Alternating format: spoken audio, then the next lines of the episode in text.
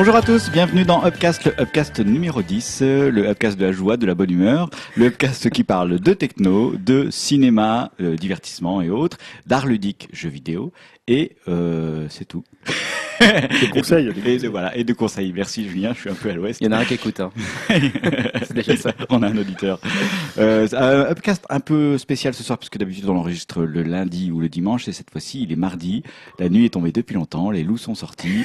Euh, on va essayer de rester éveillé jusqu'à la fin de l'émission. Mais voilà, Euh, vous trouverez donc ce podcast un peu plus tard que d'habitude euh, sur vos lecteurs de podcasts habituels et nous en sommes désolés, c'est exceptionnel. Grégoire, comment ça va? Ça va bien. Julien, comment ça va? Ça va un peu enrhumé, mais ça va. J'espère que Oh. j'aurai pas trop parlé du nez, mais sinon, Bon. je vais essayer de m'en sortir. Tu parles comme un dieu, c'est parfait. C'est gentil. On va commencer euh, tout de suite notre upcast par la rubrique techno. techno.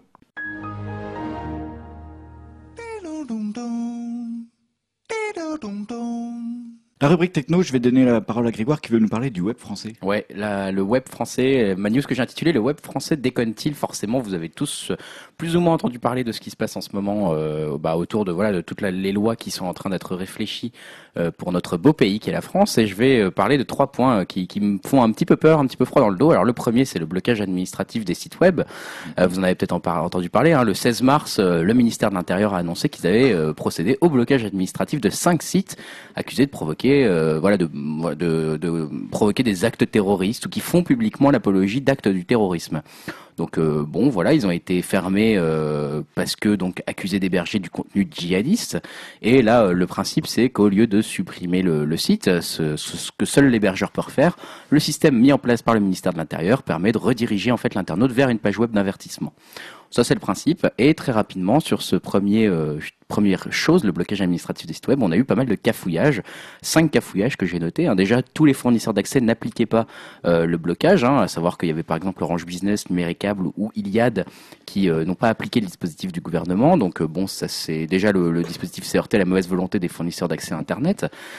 Deuxième cafouillage, c'est que un des cinq sites a rapidement suscité des réactions. Donc euh, Numérama, pardon, a rapidement réagi en demandant pourquoi on trouvait islamicnews.info parmi les cinq sites.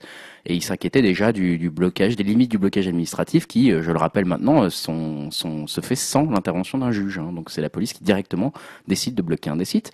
Et Numérama a, a disait qu'il n'avait rien trouvé de probant sur la prétendue apologie d'actes de terrorisme sur ce site-là ni dans ses archives publiques, ni sur sa page Facebook qui a été aussi censurée. hein. Donc euh, voilà, déjà Numérama commençait à regretter que personne n'avait pu trouver la moindre preuve de euh, bah, ce que islamicnews.info diffusait. Donc euh, est-ce que c'était une censure euh, politique? Euh, On ne sait pas. Voilà, c'est ce que c'est ce que laisse sous-entendre Numérama.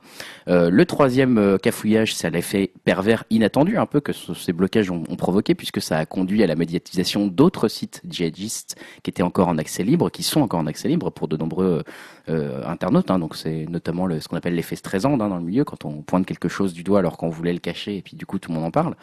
Euh, quatrième cafouillage, les blocages sont quand même relativement faciles à contourner, hein, puisque on a vu que bah, il suffisait par exemple d'accéder en page en cache, ou alors d'utiliser des serveurs DNS alternatifs, ou encore de passer par Tor par exemple pour pouvoir accéder à tous ces sites. Donc on va dire tous ceux qui sont un petit peu motivés, bah, ça va aller relativement vite à contourner.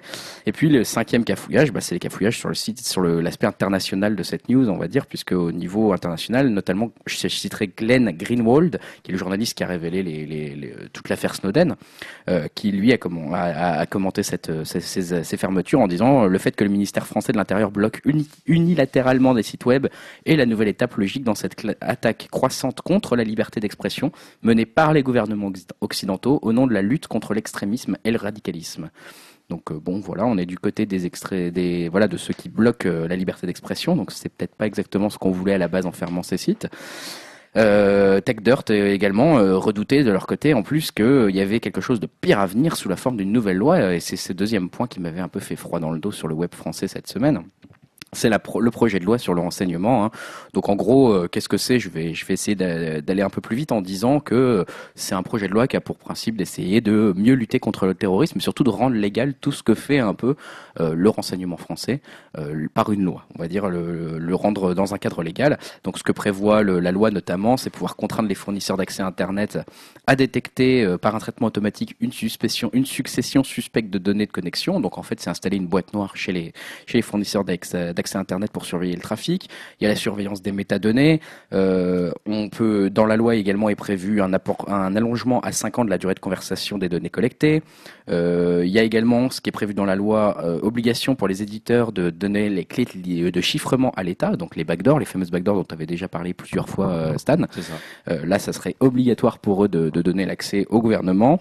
Euh, et en plus, alors dans cette nouvelle loi, il y a pas mal de choses d'autres qui, sont inclus, notamment le fait de pouvoir euh, appliquer les interceptions de sécurité au-delà du terrorisme, hein, puisqu'on parle de sécurité nationale entre guillemets, et on est cité dans la loi le fait de pouvoir espionner pour préserver les intérêts essentiels de la politique étrangère et les intérêts économiques et scientifiques de la France. Donc, ce qui ouvre clairement la voie de l'espionnage euh, économique et politique, hein, pas uniquement à des fins euh, antiterroristes. Euh, on retrouve aussi des choses que vous connaissez peut-être si vous suivez un peu la techno, comme les IMSI catchers, donc qui permettent en fait de récupérer, d'aspirer toutes les flux de données dans une zone géographique donnée. hein. Il suffit de poser un appareil et ça aspire tout autour. Et puis les mouchards type Keylogger, donc qui détectent tout simplement ce que vous tapez sur votre sur votre clavier en direct. Donc voilà, tout ce genre de choses euh, est à nouveau dans la loi et serait légal. Bon, bien sûr, Matignon dit, ben, non, non, mais on va mettre une commission pour étudier qu'on on va pas aller trop loin dans le débordement, etc., dans la collecte de données. euh, Voilà, mais bon, euh, globalement, euh, cette, euh, cette sécurité, on va dire, donc, qui est apportée par la, alors je veux pas dire de bêtises, la Commission nationale de contrôle des techniques et de renseignement, euh, bon, est un peu critiquée. Justement, je, je reviens aux controverses de cette loi, hein, puisque elle est en train d'être débattue en ce moment même où on parle, elle est déjà passée devant les les ministres, etc. Et il y a déjà des voix discordantes qui se font qui se font entendre. Logiquement, je parlerai de la quadrature du net, hein, qui, pourfend l'instrumentalisation sécuritaire des attentats contre Charlie Hebdo et qui parle d'une incroyable dérive du gouvernement en matière de surveillance des citoyens et qui dénonce aussi le rythme d'enfer avec lequel le texte franchit les différentes étapes de la procédure législative sans que personne n'ait le temps en fait vraiment de s'y plonger euh, plus que ça quoi. Donc euh, ça c'est pour la quadrature du net. Il y a le CNIL, la CNIL qui a pas réagi officiellement mais qui a quand même euh, eu des propos vis-à-vis de cette loi et qui a qui, qui, qui a dit que l'automatisation de la détection des comportements suspects fait craindre des dérives euh, puisque l'anonymat des données euh, collectées peut être en plus levé en cas de caractérisation de menace terrorisme terroriste pardon. Donc elle elle parle la, la CNIL toujours parle de conséquences particulièrement graves sur la protection de la vie privée et des données personnelles euh, et parle ben voilà, de, de, de surveillance de masse hein, notamment. Donc c'est quand même euh, un des mots assez forts. Le Syntec, du, le Syntec numérique a également critiqué euh, cette, ce projet de loi en disant que ça va considérablement réduire l'attractivité de notre territoire aux yeux des, des entreprises du secteur de l'IT et euh, parle de mesures liberticides également. Le Conseil national du numérique qui a fait part de son inquiétude et qui a parlé également voilà, d'une extension significative du périmètre de surveillance avec des champs, des champs, un des champs au contour flou et même l'ARCEP, hein, par exemple, ceux qui règlent, euh, font la réglementation des télécoms, on va dire, hein, globalement, euh, qui euh, dit, bah oui, en plus, tout ça, ça pourrait, comment dire, avoir des, des impacts sur la qualité des réseaux, tout simplement, la qualité des services de communication électronique. En gros, les réseaux pourraient complètement ramer beaucoup plus, en plus, avec un système comme ça qui analyse les métadonnées en permanence via les boîtes noires. Donc tout le monde est un peu euh, contre cette loi, mais tout le monde est quand même assez pessimiste, à savoir que euh, c'est la quadrature du net qui le dit, hein, ils sont quasiment sûrs, en gros, que cette loi va passer de toute façon, quoi. Parce que euh, le rythme est justement tellement rapide pour la passer qu'on n'aura pas le temps, nous, euh, société collective, euh, société civile, de, bah, de, faire quelque chose pour qu'elle ne passe pas. Après, il faudra peut-être voir au niveau de la Cour de justice de l'Union européenne, puisque au niveau de la commission, enfin de la, Cour de justice de l'Union européenne, on a aussi des lois qui, là, sont exprès pour lutter contre la, conservation des données, par exemple, ou contre l'observation en masse d'internautes. Donc il est possible que même si cette loi passe en France, elle se fasse après retoquer euh, au niveau international, au niveau européen. Donc ça, c'est à suivre de près. Et la troisième chose qui fait que je trouvais que le web français euh, déconnait un peu et que je m'en inquiétais un petit peu dans cette, dans, pour ce podcast, c'est la charte sur la publicité en ligne. Donc on a un peu moins entendu parler de cet aspect-là euh, sur Internet. C'est euh, lundi 23 mars, le ministère de la Culture qui a rendu public euh, donc la version finale de la charte des bonnes pratiques dans la publicité pour le respect du droit d'auteur et des droits voisins. Et euh, en gros, qu'est-ce que c'est? Bah, C'est une nouvelle manière de lutter contre le, piratage, hein, tout simplement. Donc ça prévoit la mise en place d'une liste noire privée de sites contrevenants établis par les ayants droit avec lesquels les professionnels de la publicité en ligne s'interdisent d'engager des relations commerciales. En gros, derrière ce petit paragraphe un peu lé- législatif, légal, on va dire, le principe c'est tout simplement de couper les ressources financières hein, des pubs sur les sites bah, qui euh, posent des problèmes aux ayants droit. Et alors là où ça a un peu inquiétant cette charte sur la publicité en ligne, c'est que ça confirme un petit peu le, les craintes exprimées par la Quadrature du Net depuis déjà plusieurs mois, à savoir que euh, on va dans un système euh, dans lequel l'identification des sites qui font, voilà, bon, on va dire qui font qui sont dans l'illégalité, est déléguée aux acteurs de la publicité et non pas à la justice. Donc c'est là eux, les acteurs de la qui vont dire, bah, nous on pense que ce site-là euh, il est dans l'illégalité et donc on le met sur une liste noire et du coup les gens ne, pourront plus ou on s'engage à ne plus mettre de pub dessus.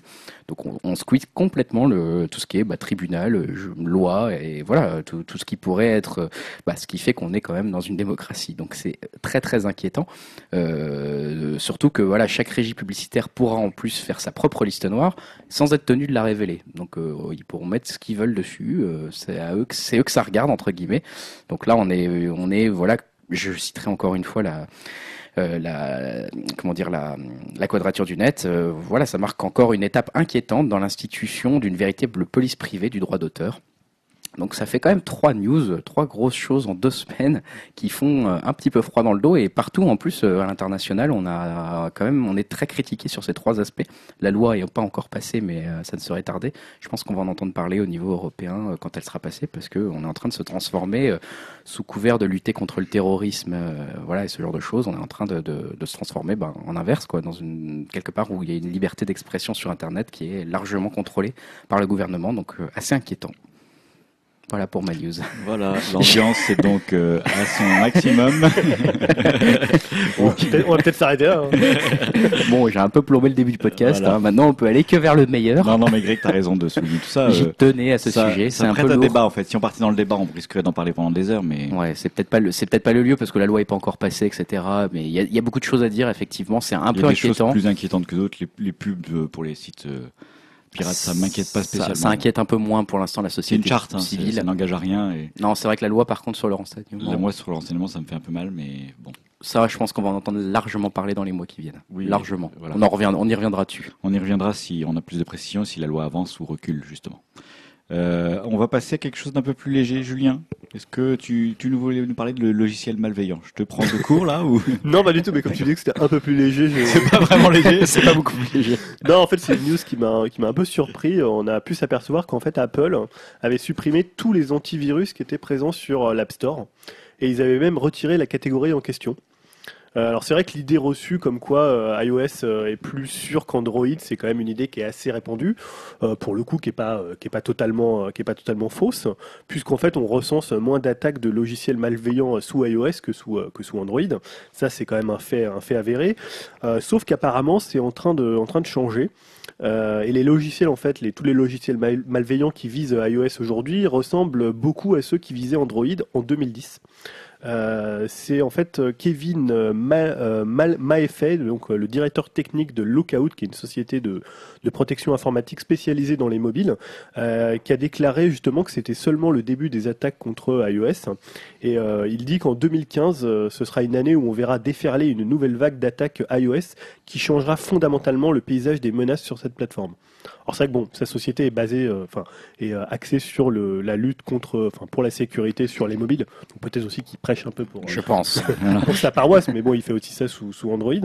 Euh, donc voilà, comme je le disais, c'est vrai que le nombre d'utilisateurs touchés par les logiciels malveillants sous, euh, reste plus important sous Android, mais on peut se demander finalement euh, si tout ça est une bonne décision d'Apple de, de retirer euh, l'intégralité des antivirus de son, euh, de son App Store. On sait pourquoi ils l'ont fait, tu sais ou... Non, pas du Non, d'accord. Moi, c'est une décision On a unilatérale. l'impression que c'est un peu le saut de la foi. hein, Oui, alors, euh, et- to- tu vois. Ah, moi qui veux le lancer, euh, justement, pour le coup, j'ai pas vu d'autres informations sur ça. Je, je regarderai un peu ce qu'il en est là sur, les, euh, sur cette semaine pour voir si ça a été complètement retiré, si c'était simplement une erreur ou, euh, ou alors ils ont pris conscience que finalement il y a- il peut y avoir quand même des menaces et que c'est pas forcément une, une plateforme totalement sûre. voilà. Bon, affaire à suivre, c'est pas inintéressant. Je vais vous parler rapidement de YouTube qui a évolué un tout petit peu cette semaine. Euh, vous, vous, on a, vous vous souvenez sûrement, on a parlé longuement des casques de réalité virtuelle. Mhm. Et YouTube avait a mis en place un petit système, d'ailleurs je crois que Facebook a fait, fait pareil, mais Greg Ouais. nous en parlera, Ouais. qui nous permet de regarder des vidéos tournées à 360 degrés. Alors ça donne une impression assez bluffante. Je vous conseille de d'essayer si vous pouvez sur votre téléphone. Ça marche sous Android, je sais, euh, ou avec un navigateur Chrome. Euh, c'est des vidéos en fait où on, si vous bougez pas votre ordinateur ou votre téléphone, vous avez l'impression de regarder une vidéo normale, sauf que quand vous vous déplacez dans la pièce, votre euh, vidéo se déplace avec vous. C'est-à-dire que vous pouvez tourner la tête et voir de l'autre côté ce que, de ce que filmait la caméra. Et c'est assez bluffant pour la première C'est expérience. totalement bluffant. hein. On a l'impression de regarder une- un, un casque, enfin, Bah, dans un euh, casque. ouais, pour ceux qui n'ont jamais essayé un casque de réalité virtuelle, euh, effectivement, je vous conseille d'aller le faire avec votre téléphone. Ça peut s'approcher légèrement de ça parce que c'est On- évidemment vous pas le mettez 3D. devant les yeux, euh, pas trop loin, euh, voilà. vous faites votre, votre propre casque en carton Et vous tournez sur et vous-même. vous tournez sur vous-même. Non, vraiment, c'est pas mal en fait. Voilà. Moi, je- ça m'a fait. Alors après, je vois pas trop de l'intérêt plus que ça, mais ça m'a fait sourire, ça m'a, ça m'a amusé. Je suis curieux de voir ce que des gens créatifs peuvent faire de cette chose-là. Donc Mhm. euh, voilà, sur YouTube. Donc essayez. Euh, J'imagine que si vous tournez, vous tapez vidéo 360 degrés, vous tomberez sur des exemples. On de mettra un lien sinon sur le. Sinon, j'ai un lien et puis il commence à y en avoir beaucoup. Euh, et enfin, YouTube a juste pour pour dire a annoncé que maintenant vous- il pouvait lire les vidéos 4K 60 images secondes. Bon, bah c'est bien. Voilà, c'est une bonne avancée On n'a plus qu'à avoir des écrans 4K quoi. Euh, oui. voilà, ça c'est encore autre chose. Bah, Greg, tu voulais nous parler de.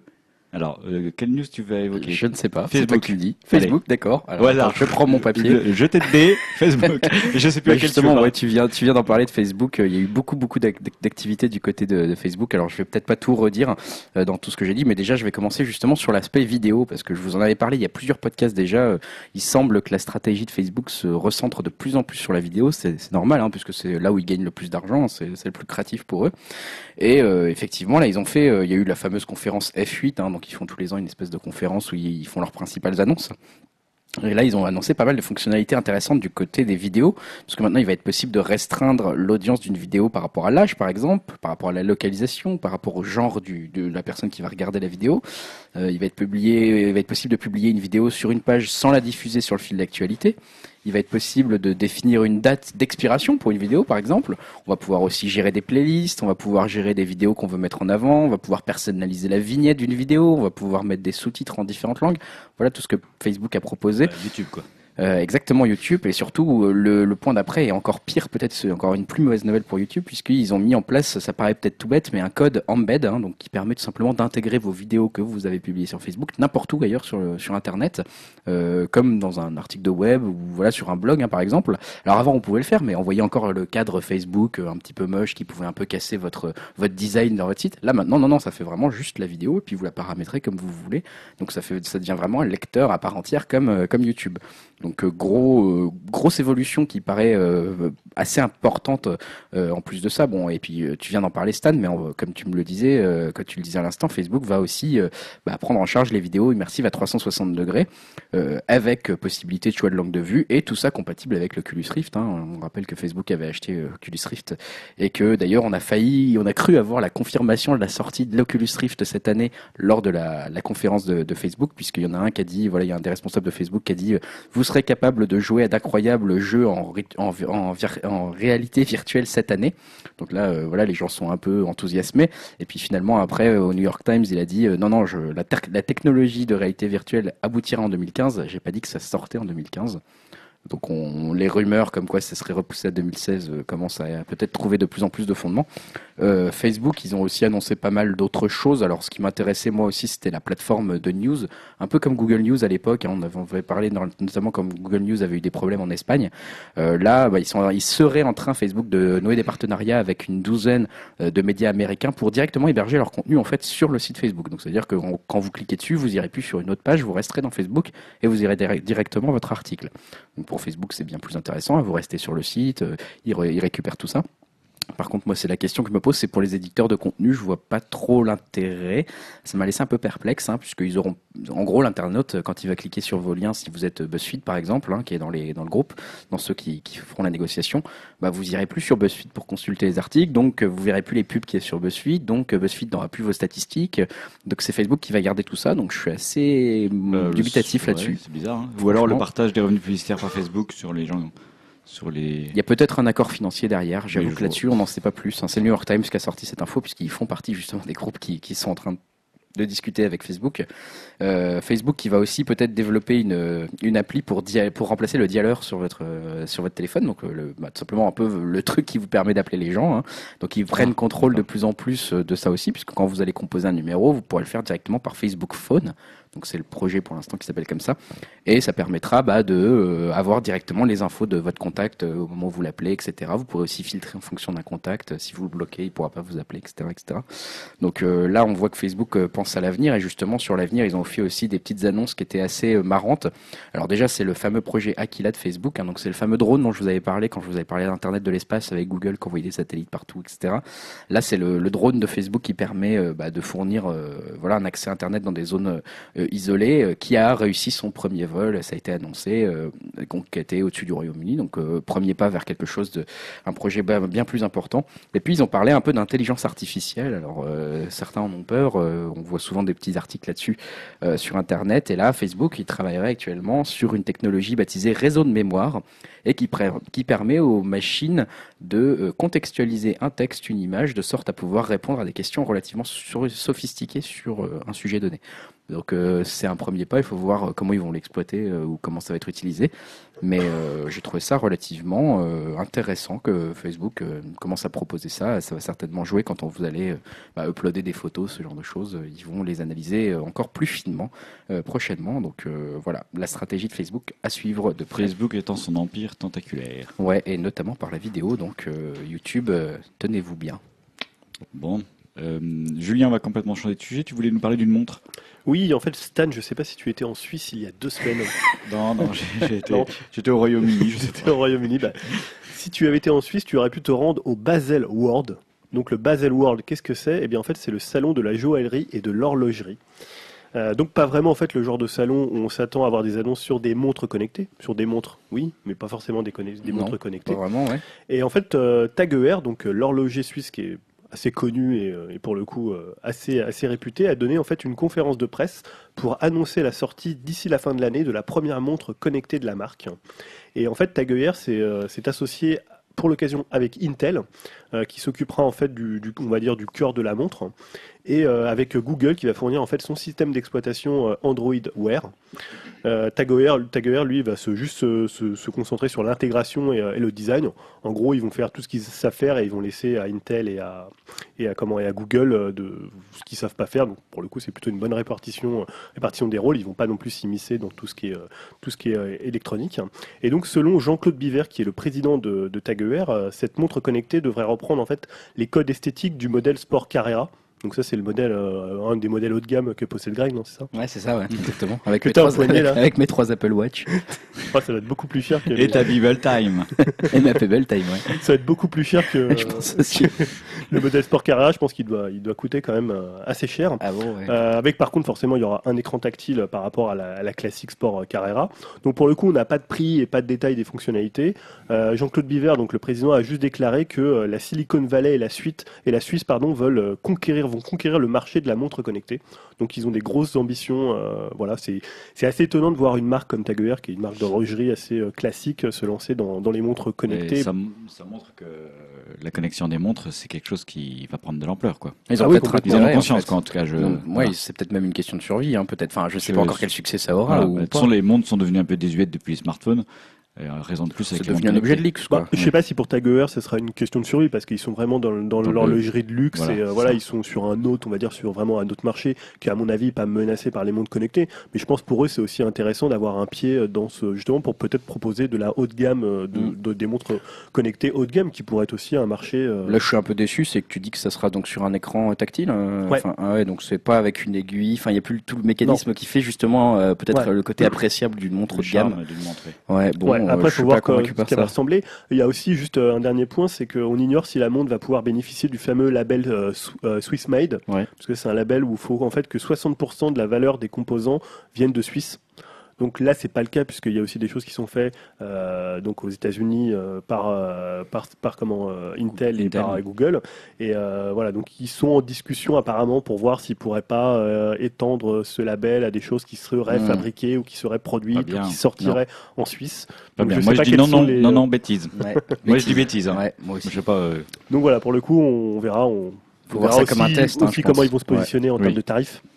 Si c'est 125 000 euros, bon. Non, mais c'est surtout savoir quel marché ils vont essayer d'attaquer avec euh, la montre connectée. Mais après, il peut y avoir deux marchés pour les montres connectées. Bah déjà Apple tente le coup hein, finalement. Oh, puis les gens qui ont le, les moyens de se payer ça font sûrement aussi du sport. euh. Ouais. Oui, ou le font faire par leur Mais, mais domestique. pour le coup, C'est leur domestique moi je les vois euh, sur une, quand même un marché beaucoup plus. euh, Ah, je croyais que tu les voyais gamme. courir. Non, je, je les Je les voyais vois souvent courir devant chez moi. sur un marché quand même beaucoup plus haut de gamme que Apple. euh. Oui, oh, c'est Voilà. pas difficile, ça a l'air un peu Bah, cheap, quand même. je trouve Apple. Voilà. À 11 000 euros, c'est déjà. Oui, mais, Ah oui, tu parles de la. De... Oui, je bah oui, c'est pour ça que je dis qu'Apple, ils visent les deux marchés. Ils visent le grand Ouais. public avec 350 et puis 11 000 euros, le Ouais. moins grand public quand même. Bon. Euh, très bien, merci Julien. Euh, je vais vous parler de Google. Tiens, ça faisait longtemps qu'on n'avait pas parlé de Google, je trouve. ouais, c'est vrai ça. Euh, vous aimez YouTube, vous aimez Google, vous aimez cet univers euh, de partage et d'applications gratuites. Je vais vous parler un peu de Google qui a biaisé ses résultats. Euh, donc c'est une petite histoire qui remonte à 2012. En fait, il y a la FTC, donc aux États-Unis, la Federal Trade Commission. C'est une commission en fait qui gère l'application, euh, qui veille pardon à l'application du droit de la consommation et contrôle les pratiques anticoncurrentielles aux États-Unis. Et en 2012, donc ils ont voulu rédiger un rapport croyant que Google abusait de sa position dominante en dirigeant en euh, dirigeant pardon, oui, les résultats de son moteur vers ses propres services. À savoir que quand vous tapiez, par exemple, euh, Microsoft Office parce que vous cherchez une, la dernière version de Microsoft Office, dans les premiers résultats, vous avez forcément le drive de Google avec les solutions de Google, etc., etc. Donc, euh, il y a eu 17 mois d'enquête et euh, finalement, ça s'est soldé par euh, un accord à l'amiable, on va dire. Et avec l'engagement de Google de modifier légèrement ses algorithmes, parce qu'en effet, il y avait peut-être quelques petites irrégularités dues à la complexité de l'algorithme. Et puis plus rien. Euh, sauf que aux droits des- euh, américains, enfin états-uniens plus précisément, on a un libre accès aux documents administratifs et du coup le Wall Street Journal euh, a demandé à la FTC, euh, donc un organisme administratif public, de lui fournir le rapport de l'enquête. Seulement le rapport de l'enquête a bien été envoyé au Wall Street Journal, mais c'était un rapport qui euh, n'avait pas été purgé avant. Donc on a pu, euh, le, le, le journal, euh, le Wall Street Journal a pu dévoiler tout ce qu'il y avait dans ce rapport et qui était accablant pour Google. Donc je vais vous dire en, en rapidement ce qu'il y avait de plus accablant. hein. Par exemple, la- l'algorithme de Google en fait favorise certains de ses services dans son moteur de recherche, donc ce qu'ils ont cherché à prouver, ils l'avaient prouvé en fait, la. FTC. Par exemple, quand vous tapiez Google Shopping ou Google Flight, eh ben ça arrivait forcément. Euh, Par exemple, excusez-moi, quand vous cherchiez un, un prestataire de voyage, et vous aviez forcément les résultats de Google Shopping, Google Flight si vous voyez voyager, en haut du résultat, alors que TripAdvisor, par exemple, qui pouvait, euh, ou Travel Advisor, qui pouvait proposer des résultats plus pertinents, même moins chers pour le, la personne qui faisait ses recherches, euh, était relégué un peu plus bas dans la page. Ils ont mis 17 mois pour s'apercevoir de ça. Bah, ils ont, en tout cas, ils ont, voilà. Les gars, il est premier ou il est pas premier? Attends, laisse-moi encore un peu bosser. euh. Oh, j'imagine qu'il y a la complexité. bon, euh, Oui, non, mais non, j'imagine- après, après, j'imagine qu'il y a beaucoup de choses qui Oui, voilà, c'est vrai que ça paraît un peu idiot de dire comme ça, mais j'imagine qu'il faut analyser l'algorithme. Attends, fais une capture d'écran. Comment on fait déjà? Euh, Bon, voilà, c'est donc c'est une première chose qu'ils ont réussi à prouver. Une deuxième chose, c'est que euh, Google copiait ses concurrents comme Amazon ou TripAdvisor justement. Euh, et en plus, euh, là où Google s'est révélé particulièrement sympa, hein, c'est qu'en plus il menaçait de les déférer, déférer, Les déférés déférencer, Bah, Les Anglais de les déréférencés. déféren- de les Voilà. déréférencer. déréférencer. Oh là là, Ouais, bon, les on a- enlever des résultats. Ah, le soir, c'est pas facile. Ouais, voilà. S'ils émettaient une objection, c'est-à-dire qu'en gros, ils, ils se servaient par exemple euh, des classements de vente d'Amazon pour euh, faire euh, la promotion de ses propres produits euh, dans ces différentes applications Google. Et euh, après, ils disaient à Amazon, bah, si vous vous plaignez de ça, ben, vous disparaissez des résultats de Google. Sympa. Voilà, donc ça, très bonne pratique, merci Google. Et enfin, euh, ils menaçaient les annonceurs, donc les publicités, hein, euh, en leur disant que s'ils mettaient trop de publicité chez les concurrents et s'ils venaient pas assez chez eux, et ben pareil, ils étaient déf- euh, oui. Déréférencés. Voilà, merci Grégoire. J'allais encore dire n'importe quoi. Donc, Plus euh, sinon.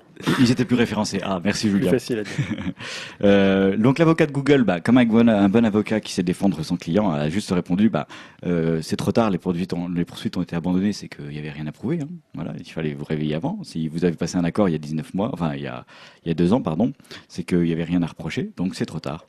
Euh, et en fait, on a appris aussi que la FTC, par exemple, euh, avait euh, quand même réussi à obtenir de Google quatre mises à jour pour que le moteur affiche des résultats moins biaisés, mais que c'était pas encore le cas. D'accord. Euh, et que ça, ça a laissé encore le temps à Google d'afficher bien ses résultats en tête et de gagner encore plein de parts de marché pour ces différents services. Il faut savoir aussi que la Commission européenne enquête depuis 2010 sur le même sujet. Euh, et que Google fait un lobbying forcé en Europe. D'ailleurs, Grégoire, tu nous avais parlé, tu l'as rappelé tout à l'heure, de l'affaire en Espagne sur le Google News. Mhm. Euh, mais en même temps, on se rappelle aussi, on se disait, oh, c'est sympa, Google avait donné 60 millions d'euros pour les éditeurs de presse française pour sauver la presse française. Voilà, tout ça, ça fait partie du lobbying de Google qui essaye de, de placer, euh, Oui, de se placer. que euh, Ces 60 millions, ils peuvent être vus de plusieurs façons Voilà. différentes. hein. C'est un Mm. don ou alors euh, c'est un peu un, un- voilà, on va dire un, un pistolet contre la tempe, quoi. Voilà. Donc en Grande-Bretagne, on sait qu'on a, il y a une action judiciaire aussi contre Google pour violation de vie privée qui commence à, à, à- à sortir en fait. C'est-à-dire que euh, avant, on savait pas si c'était possible d'avoir en Grande-Bretagne, si c'était possible de faire une action judiciaire contre Google. Et finalement, ça se révèle possible. Et on a découvert qu'en fait, Google contournait le système Do Not Track de Safari. C'est-à-dire que sur Safari, vous pouvez activer un petit système qui dit, bah, je veux pas que mes cookies et autres s'installent sans mon consentement sur mon ordi et je veux pas être tracé. Donc tu le cliques et normalement ça marche. Sauf que Google a mis en place un algorithme pour contourner ça. Et du coup, il pouvait voir quand même ce que les gens faisaient. Donc en Grande-Bretagne, il y a une enquête qui a, il y a une action judiciaire qui est mise en place contre Google. Euh, et je terminerai par une citation d'Obama qui décidément euh, me ravit énormément, ce monsieur. Obama qui dit L'Europe réagit en pensant à ses intérêts commerciaux. Leurs entreprises ne peuvent pas rivaliser avec les nôtres et essayent d'empêcher nos entreprises de fonctionner efficacement. Voilà. Donc Bon. je vous laisse méditer sur ces paroles euh, sages euh, du président américain. Ça me fait penser aussi à la, comment dire, à la, à la signature entre guillemets de, de Google. Hein. Je sais pas si tu la connais, mais c'est Don't be evil. Donc ne Voilà. ne, ne, ne pas être mauvais, ne pas être méchant, quoi. Ne soyez pas le diable, ne soyez Ouais, pas ne soyez, méchant. ne soyez pas le diable. euh, bon, Après, je laisse chacun juger euh, des actions de Google. hein. Ouais, ouais, mais c'est vrai que c'est- ils sont, ils sont, ouais, ils sont sous le feu de la rampe. Je sais pas comment dire, ils sont sous le feu Ça fait un peu froid dans le dos, moi, trouve. projecteur. Ouais, c'est clair. Bon, on va passer à quelque chose de plus léger. Qu'est-ce qu'on va, de quoi on va parler Est-ce qu'on a quelque chose de plus Qu'est-ce qu'on a comme léger Est-ce qu'on a quelque chose dans le de plus programme Alors je voulais parler de la mort de.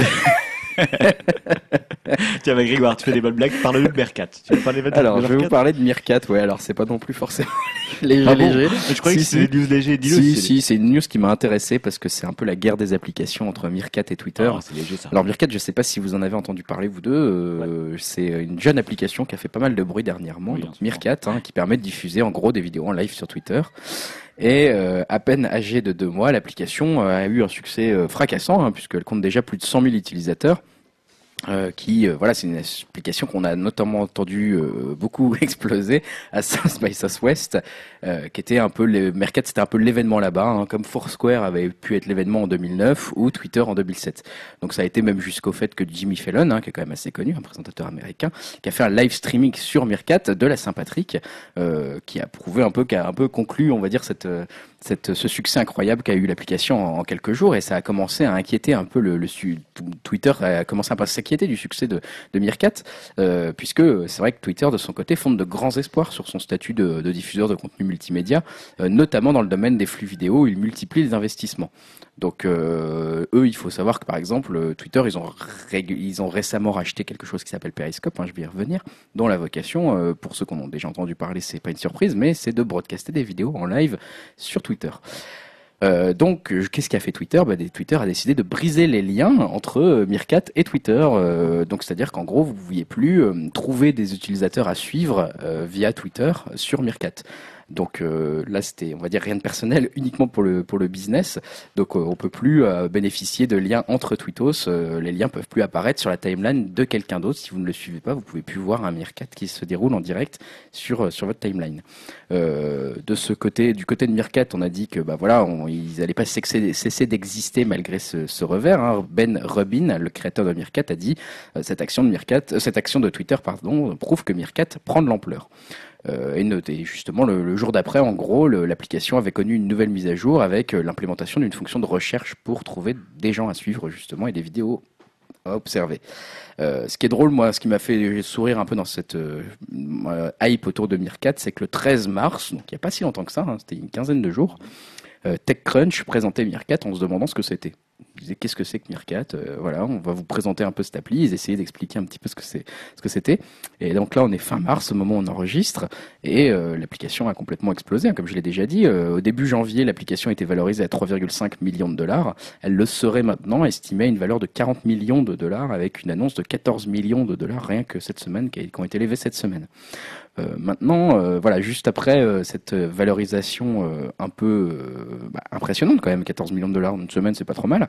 Bah, le, le soufflet de la hype est déjà un peu en train de retomber, hein, puisque le Meerkat a perdu de nombreuses places dans le classement de l'App Store, puisque, bah, on va dire, Twitter a lancé justement le fameux service basé sur Periscope, hein, donc qui s'appelle Periscope, le jeudi 26 mars. Et en plus, il est pas mal puisqu'il permet de rejouer la vidéo euh, du live pendant 24 heures. Euh, et en plus, il y a un système de like assez sympa. Je sais pas si vous l'avez vu tourner, mais bon, ça affiche des cœurs un peu sur l'écran, etc. Non, mais il y a un côté assez vivant du coup dans les vidéos. On dirait qu'on voit un peu le public qui aime la vidéo, on va dire sur ça. Et c'est vrai que Periscope, c'est classe 36e dans les applis aux USA et 52e en France. Et pendant ce temps, Mirkat dégringole. Hein. Elle est 225e aux États-Unis et 448e place en France, alors qu'avant elle trustait le top 40. Hein. Donc euh, il y a eu une énorme, une énorme déception du côté de Mirkat. Est-ce qu'elle va, est-ce qu'elle va survivre? On ne sait pas vraiment. Euh, moi, ce qui m'intéressait, c'était un peu ça justement, c'est ce côté euh, la cruelle vie des applications et de leur succès, avec des succès et des échecs justement aussi si rapides qu'en un mois, on a entendu parler d'exploser, de l'explosion de Mirkat et, et, quasiment de sa fin dans le même mois. Enfin, de sa fin, je vais peut-être un peu vite en besogne. et ce qui est aussi intéressant, c'est de voir que la, les quelques applications qu'on découvrait il y, a, il y a encore quelques années, comme Twitter et Facebook, hein, finalement Twitter c'est pas si vieux que ça, 2007, euh, semblent maintenant peu à peu réussir à conserver leur position dominante. Hein. On a vu euh, Twitter dans un même mois se fait menacer par Meerkat et réussit quasiment dans le même mois, en 15 jours, à euh, quasiment tuer la concurrence. Quoi. Donc j'ai trouvé ça quand même assez intéressant et ça, je trouvais que c'est aussi l'occasion de rappeler une, une loi mathématique hein, qui s'appelle la loi de Metcalfe, une loi sur les réseaux, et qui dit que l'utilité d'un réseau est proportionnelle au carré du nombre de ses utilisateurs. En gros, qu'est-ce que ça veut dire pour vous? Bah, C'est pour nous tous finalement, ça veut dire qu'on a une chance de plus en plus faible de s'extirper des réseaux auxquels on appartient, euh, à moins d'accepter une très grande perte d'utilité. Donc voilà, si vous voulez maintenant passer à un prochain entre guillemets euh, Twitter en allant sur Mercat, bah, il faut être prêt à malheureusement perdre énormément de votre utilité, c'est-à-dire bah, être prêt à perdre tout votre réseau, il va falloir reconstituer un réseau pour retrouver la même utilité, etc. Donc euh, à suivre si Mirkat arrive à euh, survivre au phénomène périscope qui est en train d'exploser. Perso, je miserais pas énormément non plus quand même sur Mirkat. Malheureusement, euh, on en parlera peut-être dans un mois ou quelque chose pour faire le bilan, mais c'est vrai que là, c'est vie et mort d'une application en direct quasiment, donc euh, c'est assez émouvant. c'est intéressant en effet. Euh, Julien, tu nous parles du, d'Amazon, c'est ça? Ouais, en fait, je sais pas si on en avait déjà parlé dans, dans Upcast à l'époque. Euh, c'était. Tu nous écoutes pas en fait. non, mais je dors pendant qu'on parle en fait. je ne sais pas si on en a. Non, mais disons que je devais être là, mais j'ai pas fait de recherche savoir si on en avait parlé. De... Mais peut-être qu'on en a parlé. Tu vas peut-être pouvoir me confirmer. On te coupera au montage au pire. Non, non, mais c'est pas ça. On n'a pas parlé de cette news, donc je vais parler. Mais on a peut-être déjà parlé de de, la précédente news. on en a, parlé, je confirme. C'est ce que tu veux dire, donc oui. en fait, c'était en novembre dernier et la FAA, donc la Federal Aviation Administration, on en a parlé. Refusait qu'Amazon et son service de livraison Amazon Prime Air fassent voler des drones dans le ciel américain. Euh, en fait, je rappelle rapidement le, projet euh, qui était Amazon Prime Air. C'était l'idée, c'était en fait de faire livrer euh, des colis de moins de 2,3 kg en 30 minutes dans un rayon de 16 km. Ça, c'était pour le projet Amazon Prime Air. Donc euh, Amazon, qui était pour le coup euh, vraiment le premier à avoir lancé ce, nouveau système euh, de livraison, avait vu en fait la concurrence faire ses tests en Australie pour Google et sur une île de la mer du Nord pour DHL. Et ils avaient donc décidé, Amazon, de recruter en Angleterre et de faire ces tests loin du pays de l'oncle Sam pour montrer que finalement des vols de drones au-dessus de nos têtes ne présentaient aucun danger. Donc ça, c'était le but de ces tests. Donc ça, c'était au novembre dernier.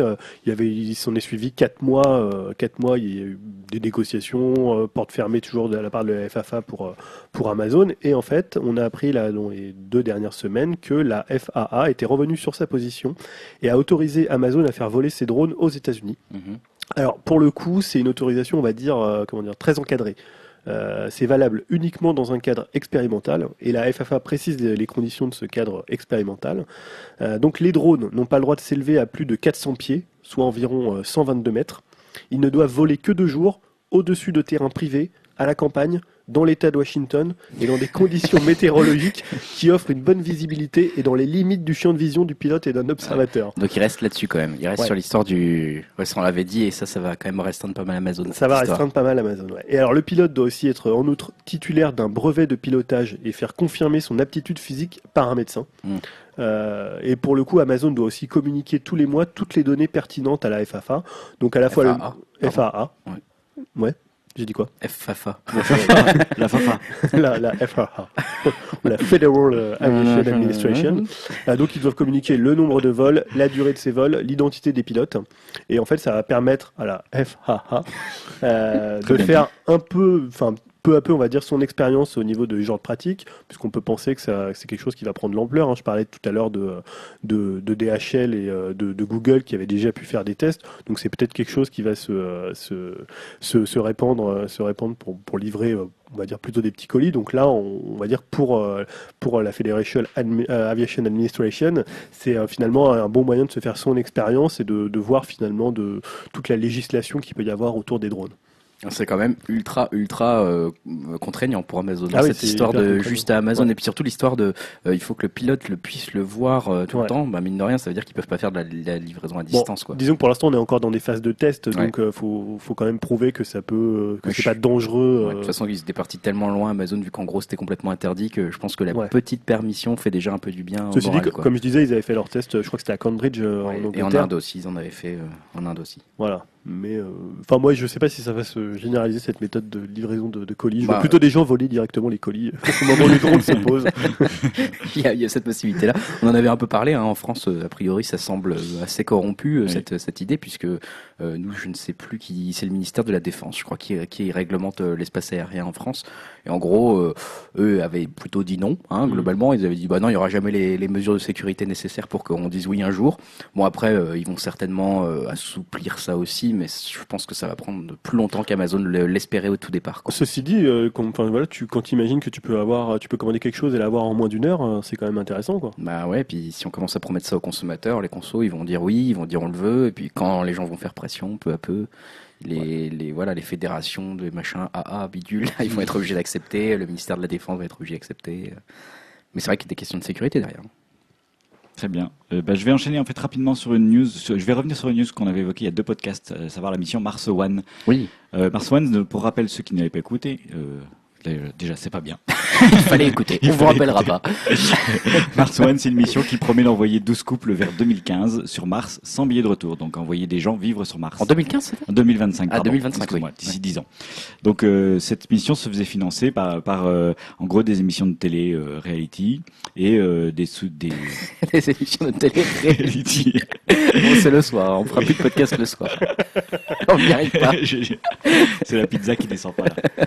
Euh, oui, enfin bref. Et donc, euh, bah en fait un des candidats, donc pas n'importe lequel, hein, puisque c'est Joseph Roche, un docteur en physique et astrophysique, professeur à l'université de Dublin, qui a juste dit qu'en fait c'était une immense supercherie. Donc euh, je suis assez bluffé par justement l'ampleur de cette supercherie, hein, parce que moi franchement j'y ai vraiment cru, mais d'après ce qu'il explique ça. Ouais, toi quand tu nous as présenté ça, t'étais très enjoué par cette news en Oui, fait. Tu disais c'est l'avenir, enfin en plus, incroyable. voilà, je n'ai fait, enfin, je me dessert pas du tout. J'aurais peut-être dû mieux lire, mais à l'époque, on s'en rendait pas compte. C'est-à-dire que tous les sites d'information geek relayaient la, cette, euh, cette news, quoi. Ah Donc, ouais, euh, c'était énorme. ouais, bien monté énorme. leur, leur.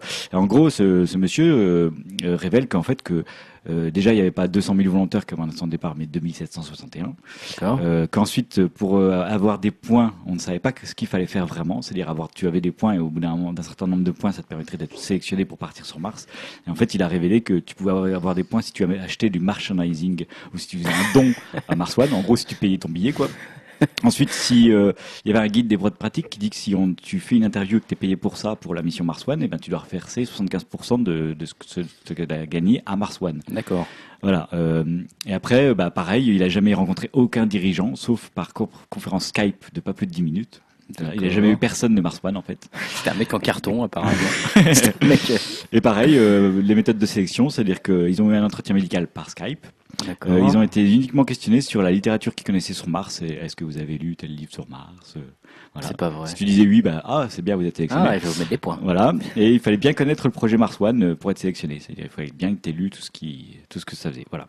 Et la NASA euh, rappelait euh, juste très, très stoïquement qu'en fait, pour envoyer quelqu'un en vol, il fallait quand même que, habituellement, il fallait qu'il ait plus de 1000 heures de vol pour être sélectionné pour- à- par la NASA. Mm. Et que là, euh, rien de tout ça n'était de, n'était de, demandé. Ouais. Suite à ces révélations, il y avait un partenariat avec Endemol, donc la société de production qui produit euh, La télé-réalité quoi, en gros, Voilà, euh, en France. de télé-réalité. a été annulé.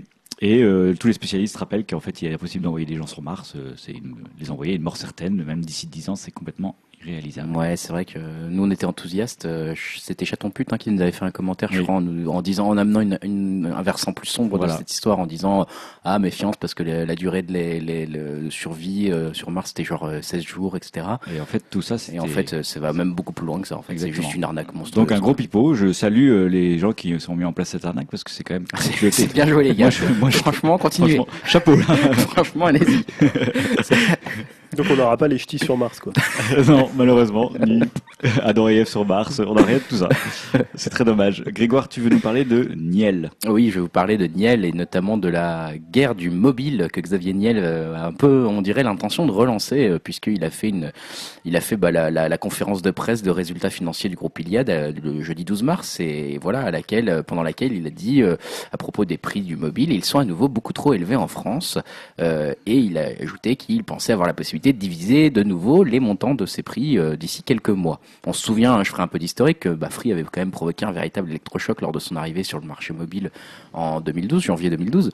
Euh, UFC Que Choisir avait par exemple publié une étude il y a un an démontrant que l'arrivée de Free avait permis d'alléger de 30% la facture mobile des Français entre 2012 et 2014 et donc de faire économiser aux Français 5 milliards d'euros sur la même période. Euh, donc voilà, ça c'était un peu pour l'historique. Niel, là, euh, quand il parlait, euh, donc suite à ses présentations de ses résultats financiers, il a également été à la télé pas mal, par exemple sur BFM, et il a redit aux journalistes, vous vous rendez compte, vous aussi, que les prix sur le mobile, ça ne va pas, en faisant un petit sourire un peu complice. Il, a, il, a, il a dit, je, je trouve qu'on s'est un peu endormi sur le mobile, et quand je vois les marges de nos concurrents, franchement, j'ai pas de peine, donc je me dis qu'il faut remettre un petit coup avant la fin août 2015. Donc on est bientôt, là, j'ai envie de dire. La question ne semble plus vraiment à se dire est-ce qu'il va refaire une baisse des prix, mais plutôt de combien il, va la faire. Euh, il a l'air d'être très très euh, motivé par ça. Euh, du côté des autres hum, opérateurs, je voulais quand même en parler. Orange, du côté d'Orange, eux, ils ont un peu du mal à y croire. hein. Concrètement, le, patron d'Orange, Stéphane Richard, il plaidait encore il y a très peu de temps pour un maintien des prix au mois de, c'était au mois de février, hein, qui disait on ne peut plus aller, on ne peut pas aller plus loin sur les prix. Disait ça à l'antenne d'RTL. Il avait par exemple déploré une baisse de 2 milliards d'euros de marge brute pour son pour son groupe, pardon. Euh, et lui disait que même si on voilà si on descendait encore les tarifs, bah, ça pénaliserait les investissements lourds à faire dans les infrastructures et que ça mettrait en danger la capacité de la France à être un pays connecté. Il allait jusqu'à là. Euh, il a réitéré ça le 18 mars en disant que la guerre des prix entre opérateurs était terminée selon lui. Et il disait, euh, et là je trouve qu'il a peut-être un peu raison, en tout cas moi c'est comme ça que je le vois, il disait on est dans un nouveau cycle, le cycle des besoins, les besoins de débit, avoir une meilleure connectivité partout. Les gens sont particulièrement agacés de ne pas pouvoir se servir de leur iPad dans un train ou dans le métro ou sur une autoroute. Et c'est vrai que eux, leur stratégie, on va dire, c'est plutôt d'investir. hein. Ils ont présenté un plan d'investissement de plus de 15 milliards d'euros pour 2015-2018. Et euh, pour deux tiers, ces 15 milliards d'euros, ils vont servir à l'extension du réseau, de la fibre optique et de l'amélioration de la couverture mobile. Euh, je crois que c'est toi qu'on avait parlé, Julien, notamment. Hein. ils avaient dit qu'ils voulaient couvrir, couvrir euh, la 4G dans les trains, dans 100% des trains d'ici 2018. 3 4G dans les métros et sur les principales autoroutes. Je crois que c'est pour 2017-2018, il me semble, quelque chose comme Ouais. ça. Euh, ils veulent aussi améliorer significativement le débit auquel ont le droit tous les clients. hein. Ils veulent tripler le débit euh, d'ici la fin de l'année 2018, à la fois dans le mobile et dans le fixe. Donc on voit qu'Orange, eux, ils y croient pas trop à cette baisse de prix. Ils sont clairement du côté, euh, bah, au plutôt augmenter le débit. Euh, côté de SFR. Donc je rappelle quand même, SFR a été racheté par Numéricable. Euh, les nouveaux forfaits vont sortir le 1er avril, donc c'est demain, je crois. hein. On enregistre le, Le 31. fin, fin mars, voilà. Bon, j'ai quand même quelques fuites, on va dire, euh, là-dessus, donc on va voir si je me suis planté ou pas demain. Euh, je vais peut-être couper ça au montage en fonction de demain, je sais pas. Non, A priori, pas droit. les, les forfaits seraient assez chers. Donc c'est un peu une stratégie risquée. hein. Il y aurait trois gammes, starter, power et premium. Et euh, par exemple, le le starter, euh, c'est quoi? C'est 100 mégas d'internet, 2 heures de communication, c'est 15 euros. Euh, le forfait power, euh, c'est entre 44 et 54 euros. Et les forfaits premium, c'est vont jusqu'à 150 euros par mois avec deux ans d'engagement tout ça. hein. Donc 150 euros par mois. Bon là, je te je vous parle de, de forfaits pour quand même des pros, on va dire, hein, donc des choses assez chères. Mais ça me semble être des prix même assez élevés. hein. Moi, je trouve ça assez euh, osé, on va dire, de proposer ce genre de, de tarif en 2015, euh, surtout avec l'arrivée de Free et ces 2 euros. Euh, du côté de chez Bouygues, alors de côté de chez Bouygues, je ne sais pas si vous avez suivi ça, c'est quel- quelque chose qui est un peu passé inaperçu, j'ai trouvé. Début mars, il y avait le patron de Numéricable SFR, donc Patrick Drahi, qui aurait proposé entre 7 milliards et 7,5 milliards d'euros à Martin Bouygues pour acquérir Bouygues Télécom. Donc SFR aurait proposé de racheter euh, Bouygues Télécom en, fin mars, hein, enfin début mars, pardon, fin février, début mars. Donc le PDG de Bouygues avait refusé. Mais apparemment en coulisses, euh, du côté des lieutenants, on va dire de, Martin Bouygues, on dit que euh, il y a encore, euh, voilà, des discussions, euh, que une nouvelle offre de la part de SFR est probable dans les mois à venir et qu'elle serait difficile à refuser à terme, puisque c'était un peu les seuls qui proposaient un prix intéressant. Euh, du côté de SFR, Patrick Drahi, lui, il indique également que ça se discute, ça continue à se discuter entre les deux parties qui essayent de se mettre d'accord sur le prix. C'est vrai que ça serait peut-être pas si étonnant que ça. Alors moi, j'avais été très surpris en me disant, tiens, Bouygues euh, racheté par SFR, ça me semblait un peu vra- invraisemblable quand j'avais lu ces news.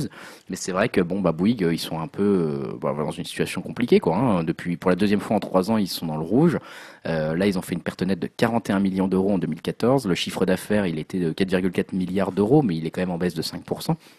C'est un peu l'opérateur qui a le plus souffert hein, justement depuis l'arrivée de Free euh, sur le marché des mobiles. Donc euh, avec une structure de coût qui est encore assez élevée, il est possible que dans les prochaines semaines, dans les prochains mois, avant 2015, peut-être si Free rebaisse encore ses prix, bah, qu'on entende parler de SFR et de Bouygues qui, qui fusionnent et qui, euh, qui voilà, qui, qui seraient rachetés, enfin même que Bouygues serait racheté par SFR. Donc euh, à suivre de, de ce côté-là. Et puis bah on en saura plus pour le coup en août 2015 pour voir si Free a, a bluffé ou s'ils vont vraiment reproposer une baisse des forfaits, peut-être en dessous de 10 euros pour leur forfait. Je ne sais pas, on va voir. Bon, affaire à suivre. Affaire à dès suivre. demain, Dès demain. Ou dès hier avant hier, si vous écoutez le podcast à ce moment-là, avec SFR. Euh, Julien, on va terminer par toi avec euh, une euh, petite news sur. Sur des ports USB. voilà, je ne savais pas cochon. news c'était. Euh, en fait, on, on vous parlait dans le dernier podcast. Alors euh, là, pour le coup, je m'en souviens parce que c'était c'était moi qui en parlais. Donc là, pour le coup, je m'en souviens vu que c'est moi qui avais fait la news. C'est quand même mieux. C'est quand même mieux. Mais j'aime aussi bien faire avec par soi-même. Euh, je vous parlais en fait du nouveau MacBook, dont en fait l'un des plus gros défauts, c'était euh, qui était dû à sa taille extrêmement réduite, c'était la présence d'un seul port USB. Euh, Apple, Apple proposait bien un accessoire pour brancher jusqu'à trois appareils en USB, mais bon, ça coûtait quand même euh, presque 100 dollars. C'était 89, euh, Ah oui, 89 ouais, c'était dollars. cher quand même. Euh, et en fait, j'ai trouvé l'accessoire parfait pour combler la réduction euh, drastique des, des ports USB. Ça s'appelle l'Infinite USB. Donc, c'est un objet euh, que moi j'ai trouvé vraiment malin, qui a été créé en fait par une startup qui s'appelle Infinite USB. Ils ont souvent le même nom que les, que les produits qu'ils développent, c'est assez, marrant, et qui a déjà atteint son, objectif Kickstarter. Alors, le principe est tout simple, c'est un câble USB donc qui se décline en, en trois modèles avec un micro USB, un Lightning, un USB euh, femelle et bientôt euh, il y aura un quatrième modèle en USB-C et qui se branche en fait sur votre port USB et qui possède en fait une prise une prise USB pour recevoir un autre câble USB. Donc quand on le voit, c'est beaucoup plus simple à- de- pour en parler. C'est-à-dire tu le branches sur ton port USB et euh, C'est USB à mâle, USB femelle. voilà, tu peux en brancher, tu Ah, peux en brancher. en-. Bah, c'est une Voilà. rallonge quoi. C'est des poupées russes, quoi. Enfin, je sais pas comment on dit, en fait. Oui, c'est non Comment on dit des poupées. euh, Ça s'encastre quoi. Ça s'encastre, Voilà. voilà. ça s'encastre.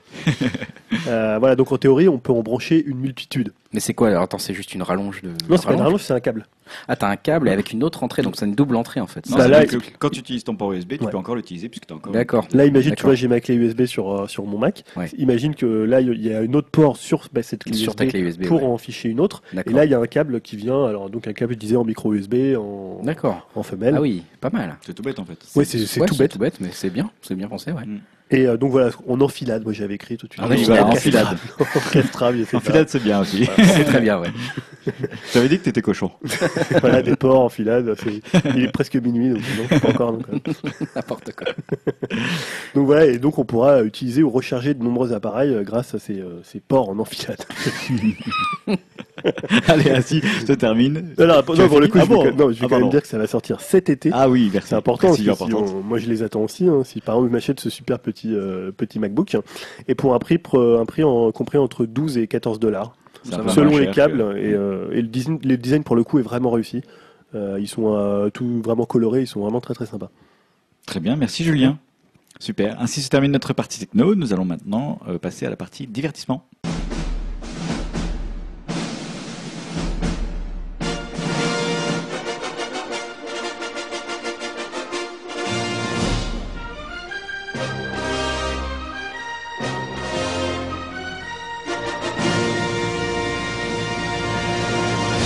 On va commencer cette partie divertissement avec Julien qui veut nous parler de Kendrick Lamar. Oui, alors pas seulement de, de Kendrick Lamar, parce que en fait ma vocation maintenant dans ce podcast, c'est d'ouvrir euh, d'ouvrir le débat. Oula. Euh, J'aime bien cette expression, ouvrir le débat. Bon, après on sait pas trop comment on va le fermer ou si Ou s'il va s'ouvrir Il déjà. va s'ouvrir, ouais. Vu l'heure si tardive. déjà. Euh, mais bon, je trouve que ça fait très citoyen, c'est très philosophie des Lumières. Ouvrons le débat, donc voilà. c'est un peu les Je te rappelle, je te rappelle qu'il y a 5 minutes, on parlait de porc en enfilade. hein. Donc, euh, si tu pouvais, ton truc des siècles des Lumières, tu sais où tu peux te le carrer. J'espère que ton débat est bien huilé comme ça. Ça va pas trop mal. Ah, on va revenir. Vivement qu'on revienne le matin, parce que là, ça, ça prend vraiment une, tou- une tournure que je ne cautionne pas. Euh, donc voilà, je vou- voulais vous parler indirectement du, de l'album de, de Kendrick Lamar qui s'appelle To Pimp a Butterfly. Euh, alors pas vraiment de l'album en fait qui est pour le coup plutôt réussi. On en discutait avec Greg euh, Ouais, tout à l'heure. Moi je le ouais. trouvais plutôt euh, plutôt réussi. Il a d'ailleurs des- d'excellentes critiques, euh, ce qui est d'ailleurs très drôle parce que c'est même devenu euh, le jour de sa sortie un classique. Ouais. C'était quand même avant, c'était Oui. très drôle. C'est-à-dire qu'avant t'avais je sais pas il faut 10 ans ah ça c'est un classique. Non, maintenant, hip-hop. c'est classique en 2 heures. le lendemain, c'est un classique. Voilà, mais on va dire que ce, que ce dont je voulais vous parler, c'était de sa sortie euh, anticipée d'une semaine par Kendrick Lamar lui-même, en fait, qui a créé la surprise et, euh, pour le coup, vraiment enflammé euh, l'internet, euh, les timelines de Twitter, euh, Facebook.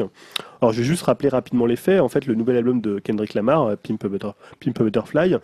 Kendrick Lamar, c'est un rappeur californien. Je l'ai pas dit. hein, j'ai- parti de la, de la- J'ai présupposé que tout le monde savait qui était. euh, Bah, moi je le Kendrick connais Lamar. pas. Bon, voilà, pour les gens comme Stan connaissent pas Kendrick Lamar, c'est un rappeur californien qui, on va dire, qui dans l'industrie du hip-hop pèse quand même, pèse quand même pas mal. Euh, et donc son album devait sortir le 23 mars, tout était calé, la promotion était sur les rails, sauf que le 16 mars, soit une semaine avant la sortie, euh, Kendrick Lamar lui-même a balancé l'album complet sur iTunes, puis sur Spotify. Euh, il s'est juste fendu en fait d'un petit tweet qui avait, qui était juste un lien vers, vers le, le- lien iTunes du nouvel album. Et pour le coup, comme je disais, voilà, ça a été l'effervescence sur toutes les timelines du monde. Et en une journée sur Spotify, l'album a, tota- a totalisé près de 10 millions d'écoutes. Donc, ce qui est quand même assez colossal. Et il a d'ailleurs battu le précédent record en la matière qui était détenu par un autre rappeur. Donc, je sais pas non plus si Stan, tu vas le connaître, qui s'appelle Drake. Je connais, je connais Drake. Voilà, Drake qui avait généré, lui, 6,8 millions d'écoutes sur Spotify avec Il a sa fait un morceau avec Rihanna, non? Euh, C'est possible. Ah, vous voyez, je connais mieux que vous la musique. Drake, euh, ouais, je connais en pas le même temps, Drake. connaître Rihanna, c'est pas non plus connaître la musique. hein. C'est possible qu'il ait fait un. C'est un artiste d'ailleurs que canadien, mais je crois qu'il vit aux États-Unis. Mais qui n'a pas fait un morceau avec Rihanna? Voilà. C'est plutôt ça, C'est pour ça que hésité à lui dire oui, bien sûr, euh, Stan. Et je me suis dit, bon, c'est- c'est- ça m'aimerait faux quand même. Je vais avoir l'air un peu crétin. Et donc, avec sa mixtape qui s'appelait euh, If You're Wedding This, It's Too Late, euh, qui était une mixtape euh, surprise, il avait fait donc presque 7 millions de vues. Donc là, il a été battu par euh, Kendrick Lamar. Euh, donc, liquer un album soi-même sur la toile, bah, c'est pas nouveau en fait. Et ça a plusieurs visées, on va dire, selon les artistes, les situations et les événements dans la vie commerciale euh, d'un disque. Alors d'abord, on va dire, on a la fuite euh, anticipée de son propre disque pour contrer ou limiter les dégâts d'une fuite qu'on n'avait pas désirée. Mm. Euh, je vais être plus clair, c'est-à-dire que quand on constate que l'album euh, se trouve malheureusement sur la toile illégalement, bah, ce qu'on fait, c'est qu'on sort euh, légalement l'album euh, bah, pour pas laisser du temps. On va pas dire, bah tiens, il sortait dans un mois et on va, on va avancer, on va anticiper la sortie. Il y a Björk hein, qui a fait ça il y a pas longtemps. Ouais, pour le coup, c'était le, le cas de le, le cas en fait de, de Björk et aussi de Madonna. Madonna, ouais.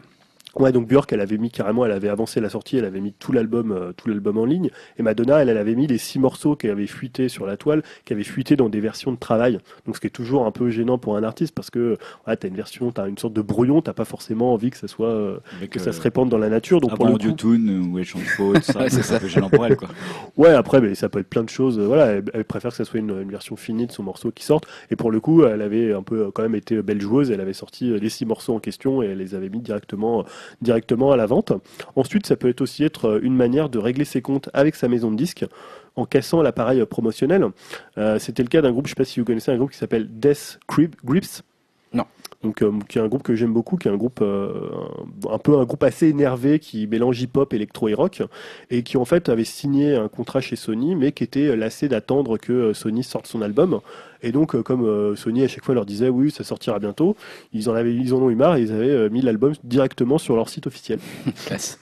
Donc bon, pour le coup, ils ont eu pas mal de soucis parce que là, il y a une batterie d'avocats euh, qui s'est mis en marche et euh, je sais plus où c'en est cette histoire, mais euh, il me semble qu'ils avaient perdu le procès puisque pour, ils avaient signé un contrat. Donc à partir du moment où tu signes un contrat, tu romps ce contrat, tu mets ton album sur la toile, c'est un peu un acte suicidaire. Mhm. Tu peux pas vraiment te défendre par rapport aux avocats, mais disons que c'était une façon de tuer son album qui était plutôt, plutôt assez drôle et plutôt assez, Assez poétique, assez, presque, hein. assez couillu, assez, assez punk, on va dire. Ouais, c'est très punk, ouais. Et enfin, c'est également, et là on est plus dans le cas pour Kendrick Lamar, même s'il y a pour le coup aussi une petite bataille avec, euh, avec son label, entre Interscope et euh, son, son propre label, euh, c'est également pour, on va dire, un moyen de se faire un coup de pub.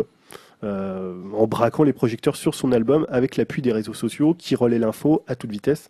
Là, on le voyait, euh, c'était, je sais plus combien il y a eu de retweets de son message, mais c'est, c'est assez colossal.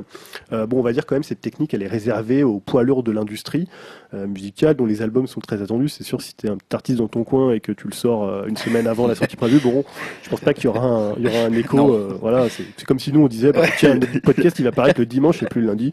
Je pense pas que ça ferait. euh, Ça a pas eu un énorme. J'ai testé un peu sur Twitter, ça pas trop marché. et euh, pour le coup, dans le côté, euh, voilà, on a fait des, on a, on a, on a vraiment euh, essayé de, de faire un coup de pub comme ça magistral. On avait eu le cas de Beyoncé en 2013, hein, qui avait sor- sorti son album Ah oui, directement ouais. sur iTunes, sans prévenir ou presque. Elle avait bossé dans son coin sur l'album, elle l'avait balancé directement, presque par surprise, et ça avait généré presque 1,2 million de, de retweets de, ce, de, de son message Putain. en quelques heures. Euh, et l'album s'était hissé parmi les disques les plus vendus sur iTunes. Euh, voilà, et c'était aussi, j'en parlais tout à l'heure, le cas de Drake qui avait sorti cette mixtape euh, surprise et qui s'était rapidement vendu à 500 000 exemplaires et qui avait d'ailleurs euh, réalisé le meilleur démarrage de l'industrie depuis euh, un album d'une artiste qu'on aime beaucoup ici, c'est Taylor Swift. on en parle assez souvent. voilà, pour, vrai.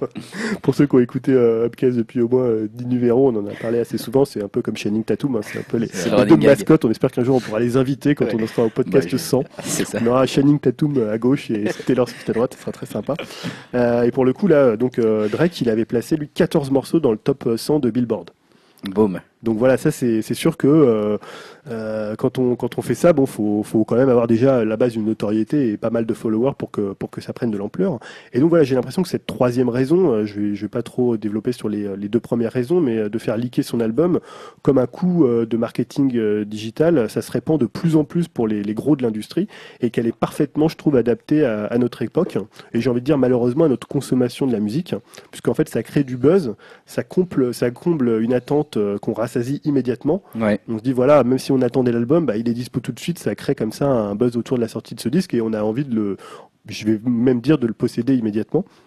Euh, avec ce côté un peu, on veut tout avoir tout, tout de suite. C'est un côté aussi un peu découverte avant tout le monde. C'est sûr, quand tu le vois sur ta timeline, euh, tout le monde, te- enfin quelques personnes te disent, euh, ouais, il y a le Kendrick Lamar qui a leaké, tu vas essayer de le, le chercher. Il y a un, Mm. il y a un côté un peu, ouais, je suis, je suis le premier sur, euh, le premier sur le coup. Il y a un côté information, information à chaud. Et c'est aussi une manière pour l'artiste de s'adresser directement, directement à l'auditeur.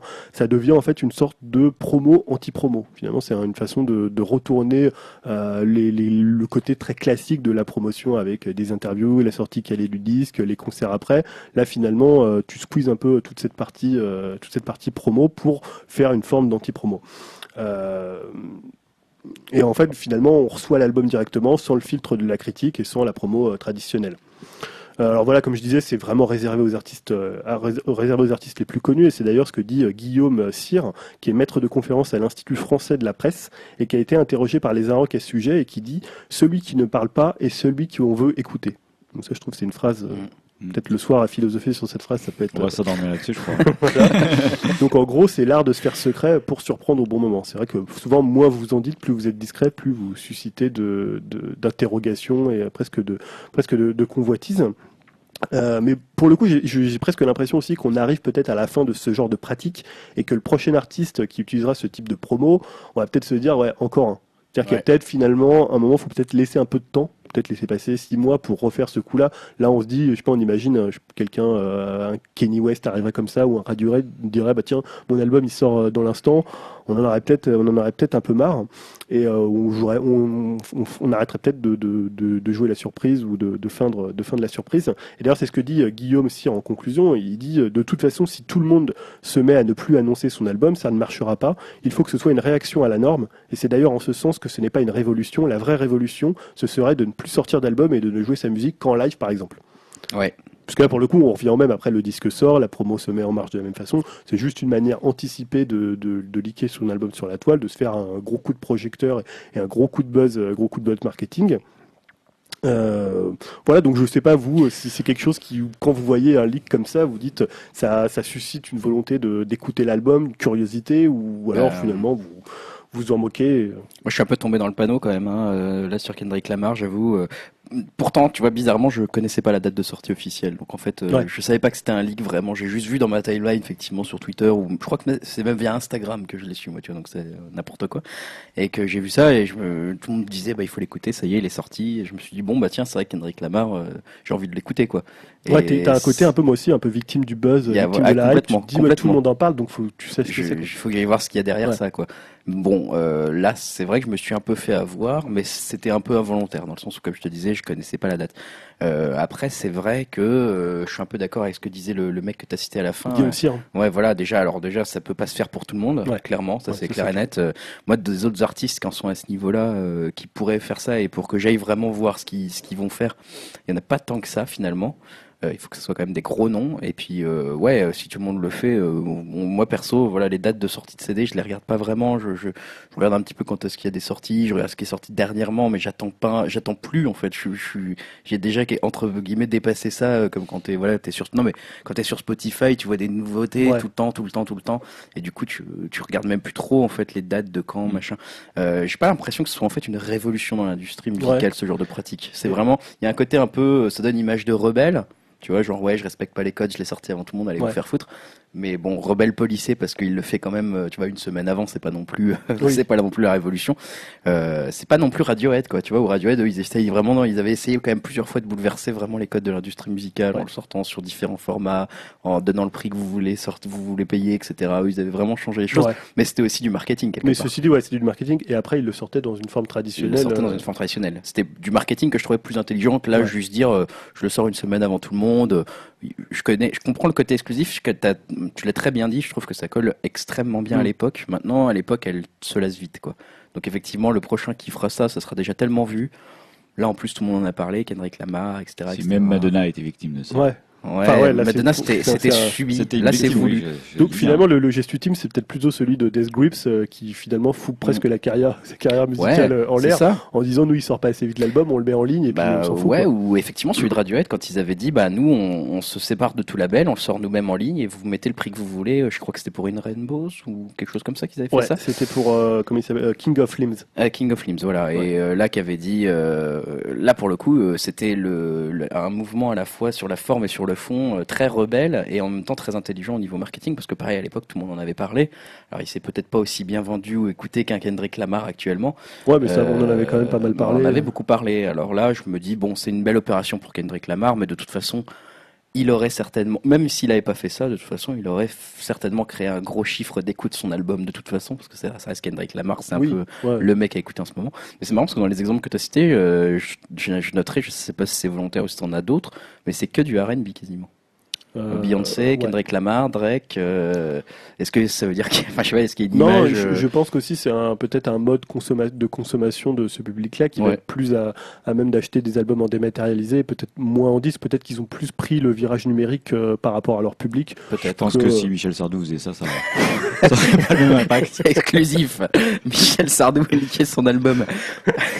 Et justement, t'en t'en parlais parce que c'est vrai qu'on fait plus de news secrètes hein, de- depuis quelques Ouais, temps, et donc j'avais vrai. listé un peu quelques artistes qui avaient sorti euh, leur album euh, en avance. Et d'ailleurs, est-ce que vous pouvez m'en citer quelques-uns Bah, moi, je t'aurais dit Björk, mais parce que uniquement t'avais Ouais. le, le Ah, côté. Mais moi, c'est le dernier quand j'ai vraiment la- le souvenir, euh, bon, on va dire qui m'a marqué, quoi, de, de Björk qui a, Oui, parce qu'elle a été, elle- il a été leaké. elle a été dépassée par la chose, j'ai l'impression. Mais elle a, tu fait, elle a fait le choix de le sortir quand même en entier. Enfin, il y a eu aussi une réflexion derrière euh, C'est la première artistique. fois où quoi. je l'ai senti un peu dépassé par les choses, euh, Björk, Bah ouais, artistiquement Björk, et son- par le mouvement. euh, Artistiquement, je sais non, pas. Ça, non, c'est pas joué mais- artistiquement, mais par le mouvement, euh, l'évolution de la musique, euh, et du coup, de la façon dont la musique se diffuse.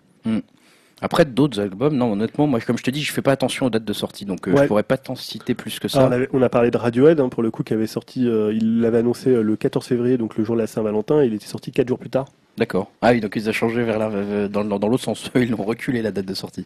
Euh, non, non, il... 4 jours plus tard, il était sorti. C'est-à-dire qu'il devait sortir le 14 février et le 18, il était disponible. Enfin, ils ont fait une annonce, pardon, le 14 février pour dire on va sortir notre album parce qu'en fait, souvent, il peut y avoir, tu vois, je te, quand on dit le leak tout de suite, ça peut être, il sort, on l'annonce et il sort 4 jours plus tard.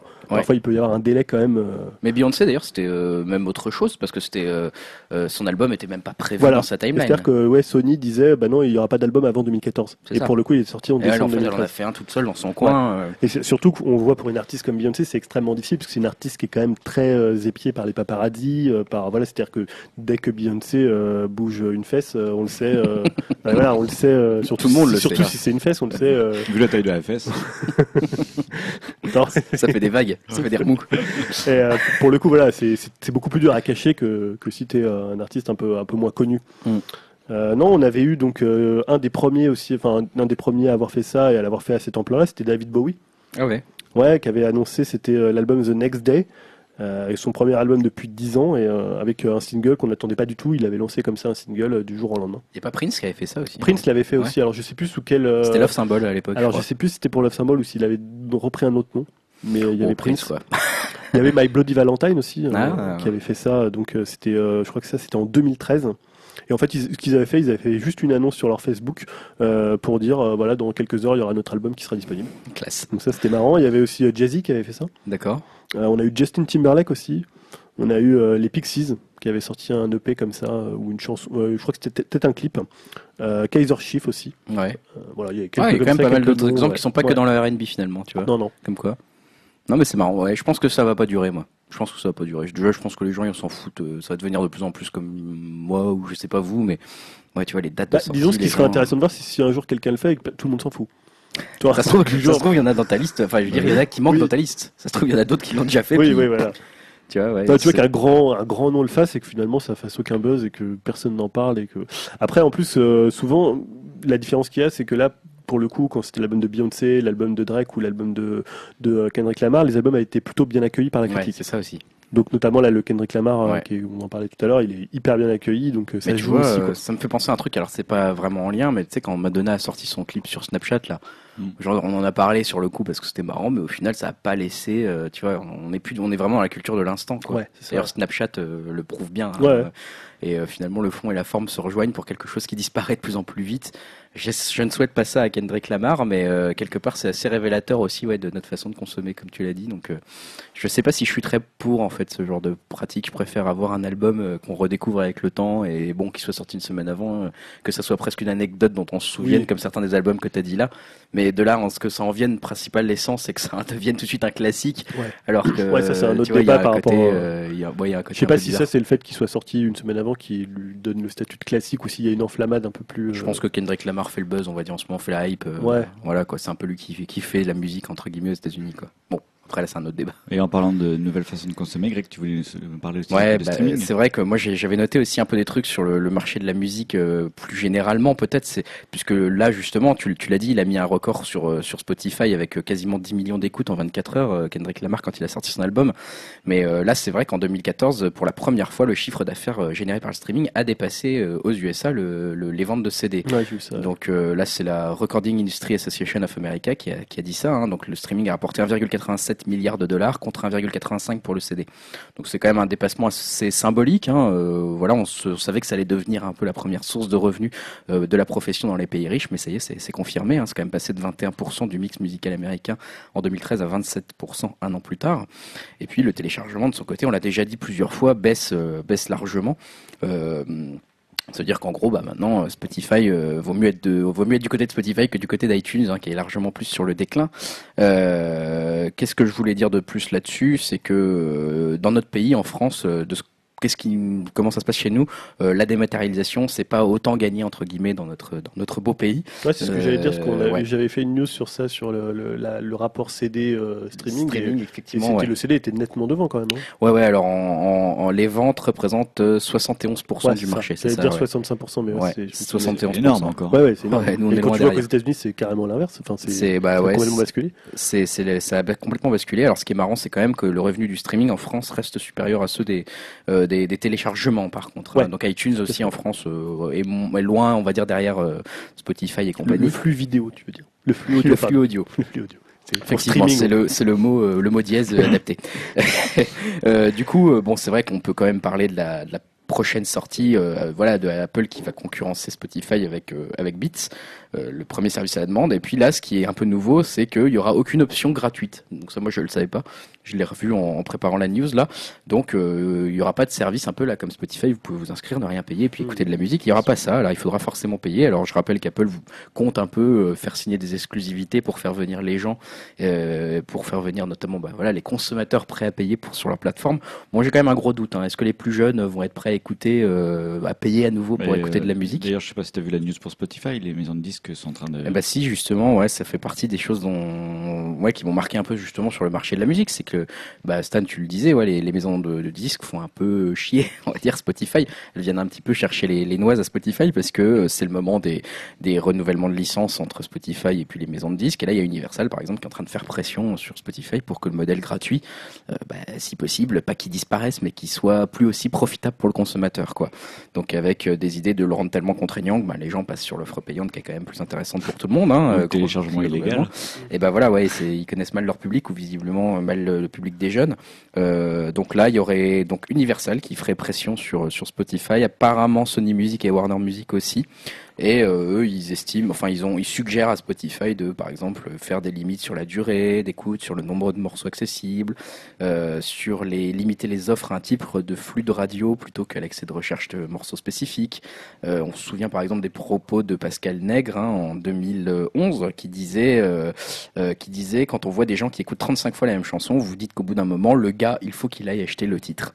Voilà, il avait déclaré ça, un peu énervé, hein, Pascal Nègre. Je, je vais poser une question de nous. Moi, j'ai- j'utilise Spotify, mais sans payer rien. hein. Ouais, Mais bah, en fait, je vois, pas rien de à limite, personne. je vois pas de limite.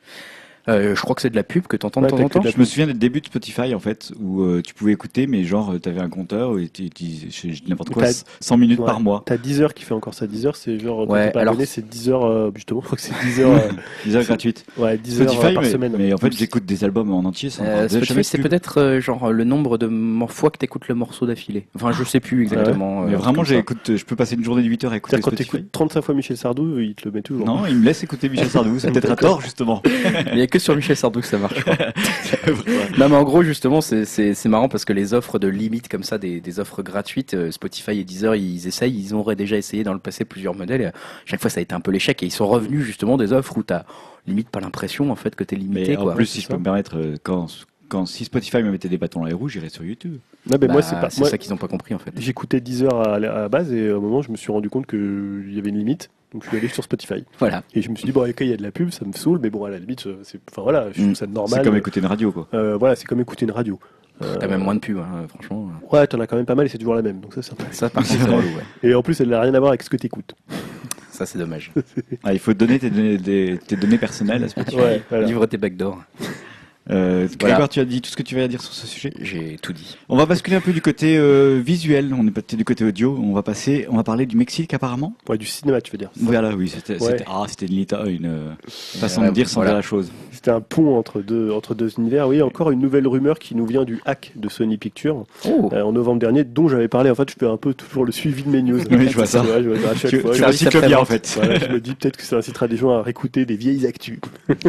Podcast numéro 3 ou quelque Ouais, quelque chose comme ça. un ouais. podcast 4, 5, 6, 7, le hack de Sony, je Ouais. pense que j'en ai Ça a parlé duré euh, pas depuis mal, ouais. les interviews euh, jusqu'au jusqu'au hack, ça a duré quand même pas mal de temps. Euh... Attends, excuse-moi, hop, euh, je suis... Voilà. Je faisais juste une petite... Julien. une petite Ouais, percée. alors on a perdu Julien qui s'amuse sur son ordinateur. Voilà, non, je suis sur la réserve de batterie. hein. Donc, il Ah, va falloir que vite que je me branche à une prise de courant. Euh, voilà, donc je vais reprendre. Euh, voilà, donc j'avais abondamment parlé de, de cette news et on a appris que le Mexique euh, aurait versé 14 millions de dollars à Sony Pictures et à la MGM pour modifier le, le scénario de Spectre, euh, le prochain James Bond. Alors la raison, c'est qu'une partie du film se déroule au Mexique, dans les quartiers défavorisés, et qui met, met en scène en fait un Mexicain qui est chargé d'assassiner un homme politique. Donc euh, avec en fait une telle somme versée, le Mexique chercherait à faire modifier certains aspects du film qui pourraient faire du tort à l'image du pays. Il souhaiterait que les méchants ne soient plus mexicains et que Mexico soit montré sous un meilleur jour. Euh, autre souhait supposé des autorités locales, imposer au casting une actrice mexicaine, alors, donc qui s'appelle Stéphanie Sigman, qui a d'ailleurs rejoint le casting euh, de, de, Spectre. Donc le producteur délégué de Spectre, qui s'appelle Michael Wilson, a réagi suite à ces accusations pour les réfuter. Lui, il a dit l'écriture du scénario n'a jamais été modifiée, le méchant a toujours été Italien, il apparaît dans les scènes que nous avons déjà tournées à Rome. Euh, nous avons toujours eu une actrice mexicaine pour le rôle d'Estrella. Nous avions choisi euh, Stéphanie Sigman pour ce personnage dès le départ. Donc le Mexique de son côté n'a pas commenté euh, les accusations. donc ceci dit, le producteur donc, dont je parlais, Michael Wilson, a déclaré que partout où il passait, 007 était très bien accueilli. Donc il a déclaré, moi ce qui m'a fait un peu, un peu réagir, partout où nous allons, on nous incite vivement à bien parler du pays concerné. Parfois ce sont des incitations financières, parfois il s'agit de facilités de tournage ou encore l'accès gratuit à différents services locaux. Bon, de là payer 14 millions de dollars euh, de la part du Mexique pour améliorer son image, mais on voit que souvent c'est quand même un, que James Bond reste un ambassadeur pour aller dans les pays. Ouais, ça existe quand même, hein, cette, euh, cette petite marchandisation du, du James. Grégoire, tu voulais nous parler, toi, d'une autre euh, super héroïne. Pas du tout, James Bond n'est pas du tout super héros. C'est pas, une, c'est pas une James Bond girl, non. Voilà. C'est euh, une super héroïne, effectivement. C'est euh, Batgirl, puisque le comic, le comic dédié à Batgirl a connu, voilà, un renouveau éditorial accompagné d'un joli succès depuis quelques mois maintenant. Et là, il s'est retrouvé entre ces deux, deux, deux podcasts au, cours, au cœur d'une polémique un peu inattendue, puisque dans le numéro de juin, qui devait un peu marquer une étape importante dans l'évolution scénaristique de la parution, euh, il y avait prévu, des, était prévu de faire des variant covers, hein, donc ce qui est des couvertures alternatives, hein, ce qu'on appelle quelque chose qui se fait relativement classiquement euh, dans les dans les comics américains. Et euh, il y en a une de ces variant covers qui a fait couler beaucoup d'encre, hein, donc la variant cover de Raphaël Albuquerque, qui montre le Joker en fait, donc le fameux personnage de Batman, hein, le Joker en train de dessiner un sourire de sang sur le visage d'une Batgirl terrorisée en larmes. Voilà, ils nous font face. C'est vrai qu'elle a l'air, elle a les larmes dans les yeux. Et bon, clairement pour ceux qui connaissent un petit peu Batman, euh, euh, là c'est un rappel euh, évident à un tournant un peu fondamental dans la, mythologie du Dark Knight, qui est l'excellent album Killing Joke, qui a été publié en 1988, que je conseille à tout le monde. Hein. Je referai peut-être un conseil d'ailleurs là-dessus un jour. c'est vrai que voilà, donc dans Killing Joke, le Joker à un moment tire sur Batgirl, donc alias Barbara Gordon, et il la laisse paralysée. elle sera en plus de ça agressée par les sbires de Joker et euh, on évoque aussi clairement euh, dans euh, The Killing Joke le viol de, de, de la Batgirl. Alors pourquoi ça a créé polémique? Bon, c'est sûr que le sujet il est un peu sombre, hein, mais euh, c'est vrai que la, la, la, la cover qu'on mettra euh, sur notre site sur upcast.fr, elle est assez violente hein, euh, graphiquement. Elle est très éloignée justement aussi de l'actuelle série de l'héroïne, qui se destine notamment plutôt aux jeunes filles. Donc c'est vrai que ça faisait un petit peu tâche par rapport au public destiné. et puis là, il y a beaucoup de gens qui se sont un peu énervés contre cette, représentation faite de la Batgirl dans cette illustration où elle est plutôt victime plutôt que, que super héroïne. Euh, donc on est un petit peu à l'antipode de, la publication à l'heure qu'elle est. Euh, il y a des féministes qui ont dit que c'était une illustration qui mettait en scène euh, de façon goguenarde des violences faites aux femmes, voire qui instrumentalisait voilà cette image des, violences faites aux, femmes, que que la couverture participait d'une représentation de la femme comme un personnage nécessairement faible malgré ses capacités super héroïques. Et en plus de ça, qui a rajouté un peu d'huile sur le feu, c'est que DC n'avait pas jugé bon de montrer la couverture à l'équipe créative de Batgirl avant validation. Donc ça a en plus un petit peu rajouté des débats sur Twitter. Euh, voilà, il y a même eu un hashtag hein, aux États-Unis euh, qui s'appelait euh, Change the Cover, qui, est, qui est même devenu un trending topic. Et du coup, euh, DC a d'abord, euh, DC Comics a d'abord réagi en publiant un communiqué qui précisait quand même, pour ceux qui ne le savaient pas, que la cover rendait bien hommage à Killing Joke. Hein. Déjà, c'était important de le préciser, tout le monde ne l'avait peut-être pas compris. Et puis finalement, c'est le dessinateur euh, lui-même, qui, donc Raphaël Albuquerque, hein, qui, a, qui a décidé lui-même de retirer en fait sa variante cover devant la polémique. Euh, et du coup, ça s'est pas arrêté là, euh, puisque maintenant il y a eu des voix qui allaient de l'autre côté, on va dire, hein, qui ont dénoncé un peu la frivolité de l'éditeur, euh, en disant bah voilà, maintenant il suffit d'avoir des propos un peu violents, et il y a eu des propos assez violents des féministes, et ça, ça, ça implique la fin de la liberté d'expression dans le monde des comics. Donc y a, tout ça, ça s'est transformé en une vaste interrogation sur la liberté des dessinateurs, à l'heure où bah, c'est vrai que maintenant n'importe quelle petite polémique sur Twitter euh, peut provoquer un effet de masse et faire pression sur autant les artistes que sur les éditeurs. Donc il y a un autre hashtag qui s'est créé qui s'appelle Save the Cover et qui euh, dit que bah non, il faut pas justement revenir en arrière parce qu'on on revient sur quelque chose qui est lié à de la censure et que c'était peut-être du libre arbitre du dessinateur de vouloir dessiner tout simplement ça. Et puis ça va aussi un peu dans un autre sens cette, ce, ce débat actuellement, c'est la liberté de création sur les super-héroïnes qui est également questionnée là-bas aux États-Unis. hein, donc je conclurai là-dessus puisqu'il y en a certains qui se demandent tout simplement maintenant comment faire des histoires de super-héroïnes dans lesquelles elles ne seraient face à aucun danger important. Et c'est vrai que voilà, le, cette image, elle était graphique, elle était choquante, elle suggérait une histoire, elle rappelait une histoire où il y avait une suggestion d'un viol, donc c'est clairement une histoire dure. Mais en même temps, euh, on pourrait euh, arguer que bah, si c'était une super-héroïne, il faut bien qu'elle ait en face d'elle des menaces violentes pour pouvoir justement euh, faire en sorte qu'elle ait des défis importants à relever et du coup la rendre encore plus héroïque. Donc voilà, on suivra ce débat, on verra où ça va mener, mais en tout cas actuellement la couverture est annulée, donc ça sera remplacé par une autre cover. Très bien, merci Grégoire. C'est intéressant cette histoire. Ouais. Euh, Julien, tu voulais nous parler de Lynch? Euh, oui, donc euh, on l'avait annoncé ici, on était en fait tout heureux, c'est-à-dire Twin Peaks, la série mythique de Frost, euh, Richard je crois, ou Robert, je ne sais plus, euh, et David Lynch, Robert, je crois. Robert Frost, ouais. Ouais, il me semble. ouais. j'avais mis juste Frost et Lynch, hein, donc voilà, allez connaître 25 ans après une troisième saison sur Showtime. Ah ben, eh bien c'est plus aussi sûr aujourd'hui, puisqu'en fait David Lynch, lors d'une masterclass qu'il a donnée euh, en Australie, a laissé planer le doute, faisant état de négociations euh, non abouties, comme il dit, euh, et sur les contrats et de complications. Alors en fait, plus qu'une annulation, on parle pas vraiment d'annulation en ce qui concerne la troisième saison, on parle d'un possible retard par rapport à la date annoncée qui était de 2016. Donc on peut penser que les, tractations, les discussions sur les contrats prennent un peu plus de temps et qu'une fois que tout ça sera rentré dans l'ordre, ça reprendra son cours, mais qu'on aura peut-être perdu un peu de temps par rapport à la date initiale prévue. Mais bon, apparemment, de sources internes, il faut pas. Enfin, j'ai pas de sources internes, mais deux sources internes qui étaient. J'ai appelé David et il m'a dit ne vous inquiétez pas, vous l'aurez. Vous l'aurez. J'ai appelé Robert. il s'est- en fait, il s'appelait Richard et donc il m'a raccroché. Mais euh, voilà, donc bon, c'était juste un retard au début. Moi, je pensais que c'était. On, on Ouais, il y a eu des, y a eu rumeurs d'annulation. Des hein. Rumeurs d'annulation, mais ça a été démenti quelques jours après. Donc, euh, on devrait avoir la troisième saison de de euh, Twin Peaks. Et voilà, et ben moi dans le cadre des choses qu'on attend ou pas, on ne sait pas, à vous de me dire, c'est Gaston Lagaffe qui va peut-être arriver au cinéma puisque le- les droits d'adaptation cinématographique de Gaston Lagaffe ont été achetés euh, par UGC à Dupuis et ça serait Pierre-François Martin Laval, donc PEF hein, dans Les Robins des Bois, qui réaliserait cette adaptation prévue pour 2016. Euh, pour l'instant, il est sur euh, la suite des profs, je crois que moi j'ai pas encore euh, vu. Euh, artistiquement, moi ça m'a fait un peu des doutes, hein, j'ai un peu des doutes là-dessus. Euh, bon, c'est vrai que Gaston Lagaffe à l'écran. euh, Bon, il faut ça falloir trouver un acteur quand même. Ouais. C'est un film live, hein, c'est ça. Ouais. Ouais, ouais, il va falloir Ça trouver me fait peur surtout quand je vois les profs.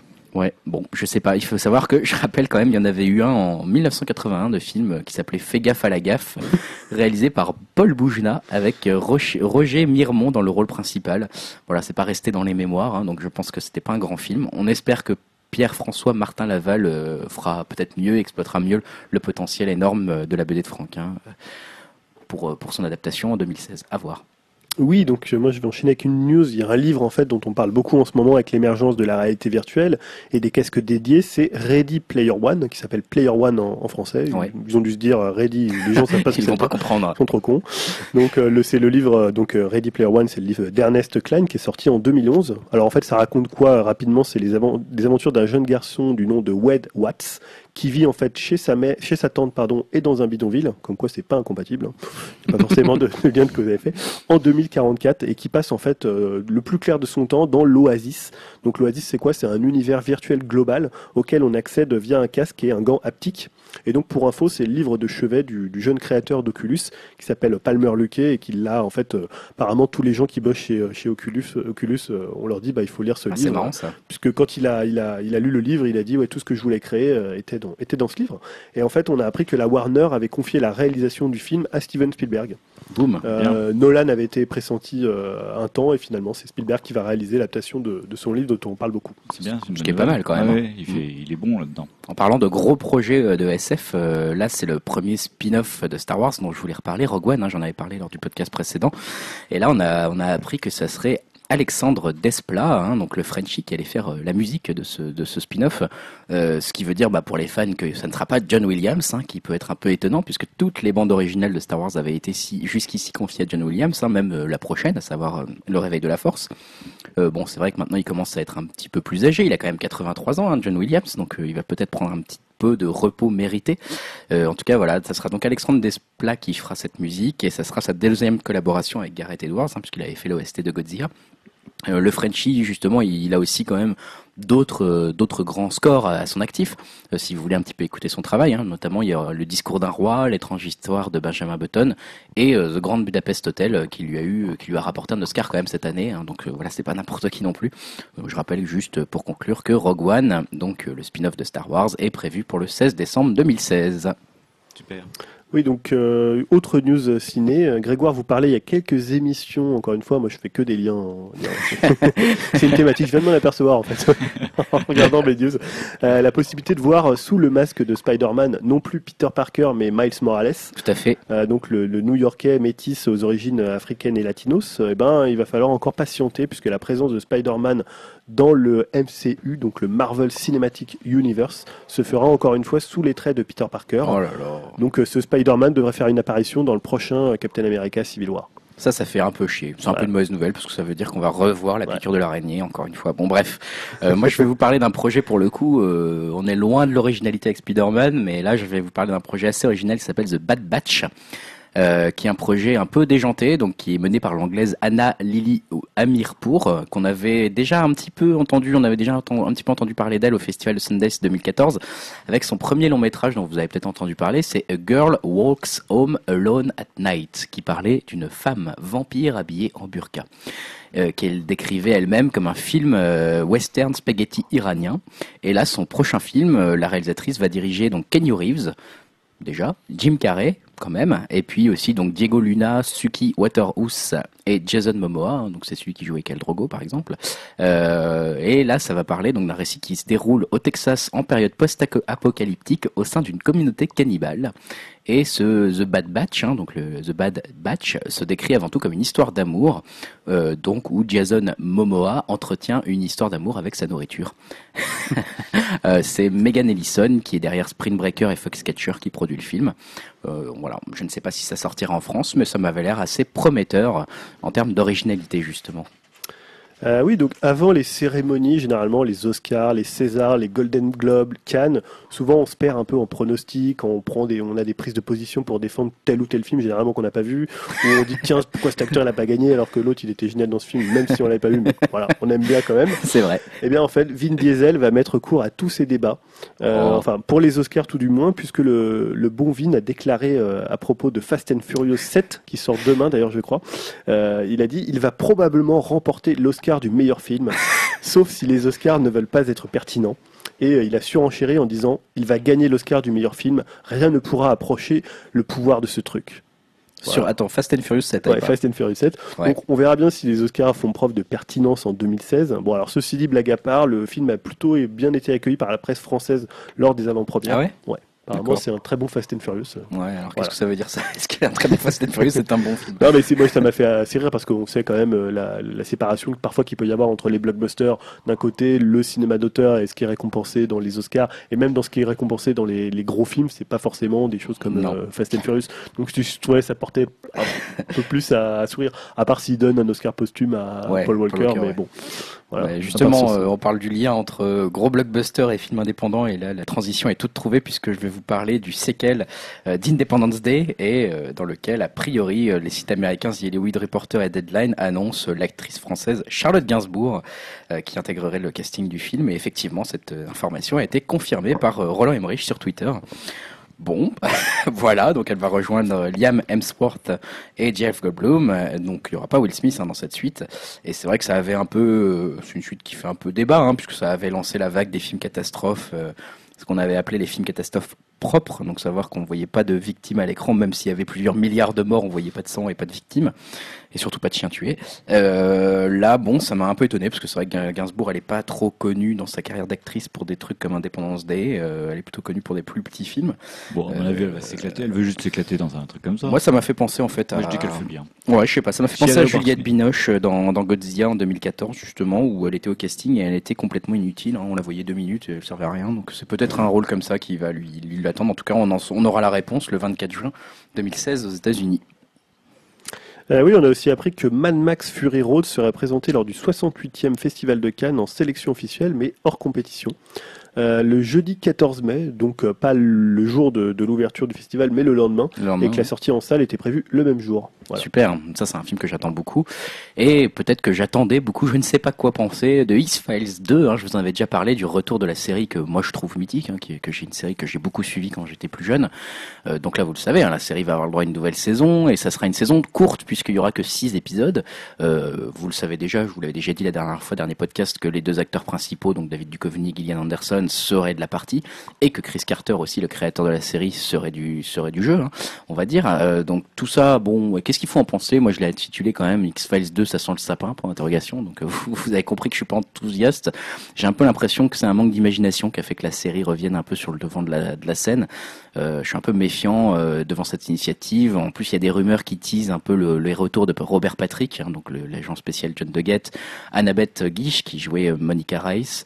Euh, Mitch Pileggi, alors ou Pileggi, je ne sais pas comment on dit, celui qui joue Skinner, euh, William B. Davis, l'homme qui est, bah, l'homme à la cigarette tout simplement, euh, même si théoriquement dans la série il est mort. Et puis il y a d'autres choses qui me mettent un peu des doutes. Euh, je rappelle par exemple que Mulder et Scully, ont quitté tous les deux le FBI en fin de série. Hein, euh, donc euh, le bureau des affaires non classées est fermé. Euh, puis aussi, quelque chose qui m'inquiète un peu, c'est que dans ce revival, normalement, il va se dérouler à notre époque, ce qui veut dire que, a priori, Mulder et Scully sont vrais- vraisemblablement ensemble. Et en général, il y a quelque chose dans le monde des séries qu'on appelle la malédiction claire de lune. Je ne sais pas si vous connaissez, qui euh, qui qui statue, qui dit que en fait, quand euh, bah voilà, il y a deux protagonistes euh, qui euh, principaux et qu'il n'y a plus de tension sexuelle entre ces deux protagonistes, les les audiences euh, s'effondrent euh, massivement. Donc euh, ça risque d'être le cas pour X Files. ça vient donc de la série Claire de lune, hein, qui était avec Bruce Willis, euh, qui avait à partir du moment où il s'était mis en couple, en gros, plus personne n'a regardé. Euh, ça a été un peu le cas pour d'autres séries que je ne Madame- spoilerai pas ici, Madame mais servie. euh, dois le dire. il y a, oui, pour Madame est servie, c'est vrai, peut-être. Tout le monde Et- rêve de voir Madame Série, donc je suis désolé d'avoir spoilé pour, pour Il y en cela. a d'autres que je ne spoilerai pas. Bref, peut-être que pour X-Files 2, ça sera aussi ça. Donc euh, moi, j'ai un petit peu de méfiance sur cette série. Voilà pour euh, ce qui. Super, merci pour toutes ces news euh, bah, assez rapides. Hein. On en avait beaucoup, donc on a été assez rapide, mais toutes ces news ciné, toutes intéressantes. On va passer tout de suite à la rubrique Art ludique.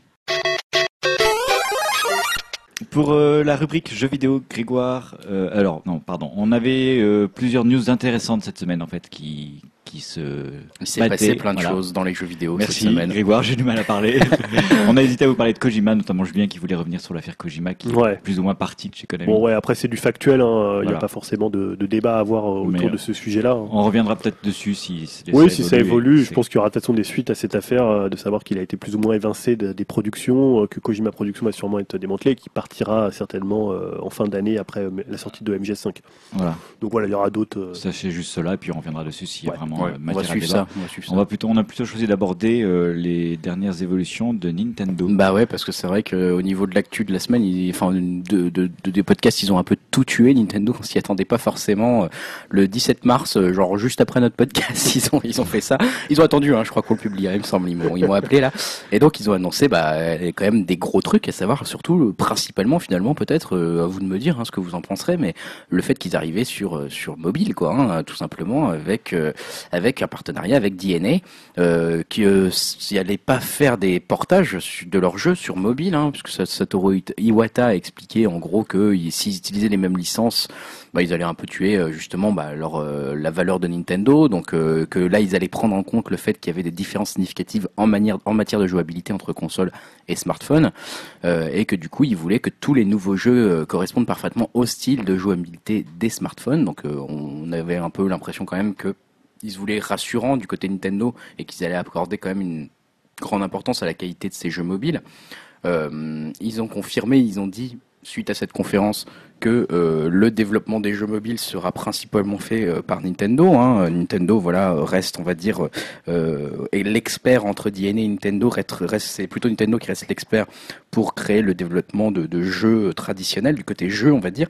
Euh, par contre, ils vont se reposer effectivement beaucoup sur DNA euh, pour euh, l'aspect encourager les consommateurs à jouer chaque jour dans un même temps euh, limité et là-dessus c'est vrai que DNA a un important savoir-faire euh, sur le développement côté service des ouais, choses on va dire Sur le- leur réseau aussi, c'est. leur réseau ouais parce que c'est vrai que je l'ai pas encore euh, dit hein, mais euh, DNA euh, c'est un énorme euh, comment dire, c'est un, un, un, énorme gestionnaire de réseau un peu au, Japon. Au Japon. bon, on en reparlera peut-être un petit peu après dans les accueils que les gens ont réservés, mais il y a tout un système qui s'appelle le gacha derrière euh, DNA qui effectivement vend des items, etc. Vous pouvez les acheter, de, des, des, items aléatoires qu'après vous rééchangez contre deux autres items. Donc ils sont très très bons, on va dire, pour créer des réseaux et animer ces réseaux pour que les gens reviennent jouer à leurs jeux très régulièrement au Japon. Euh, c'est quelque chose, on va dire, qu'on sentait un peu plus ou moins quand même ce rapprochement de Nintendo et du monde du mobile, hein, notamment à travers les choses euh, comme Puzzle and Dragons, Super Mario Bros édition sur 3DS dont tu avais parlé, je crois, Julien. Ouais.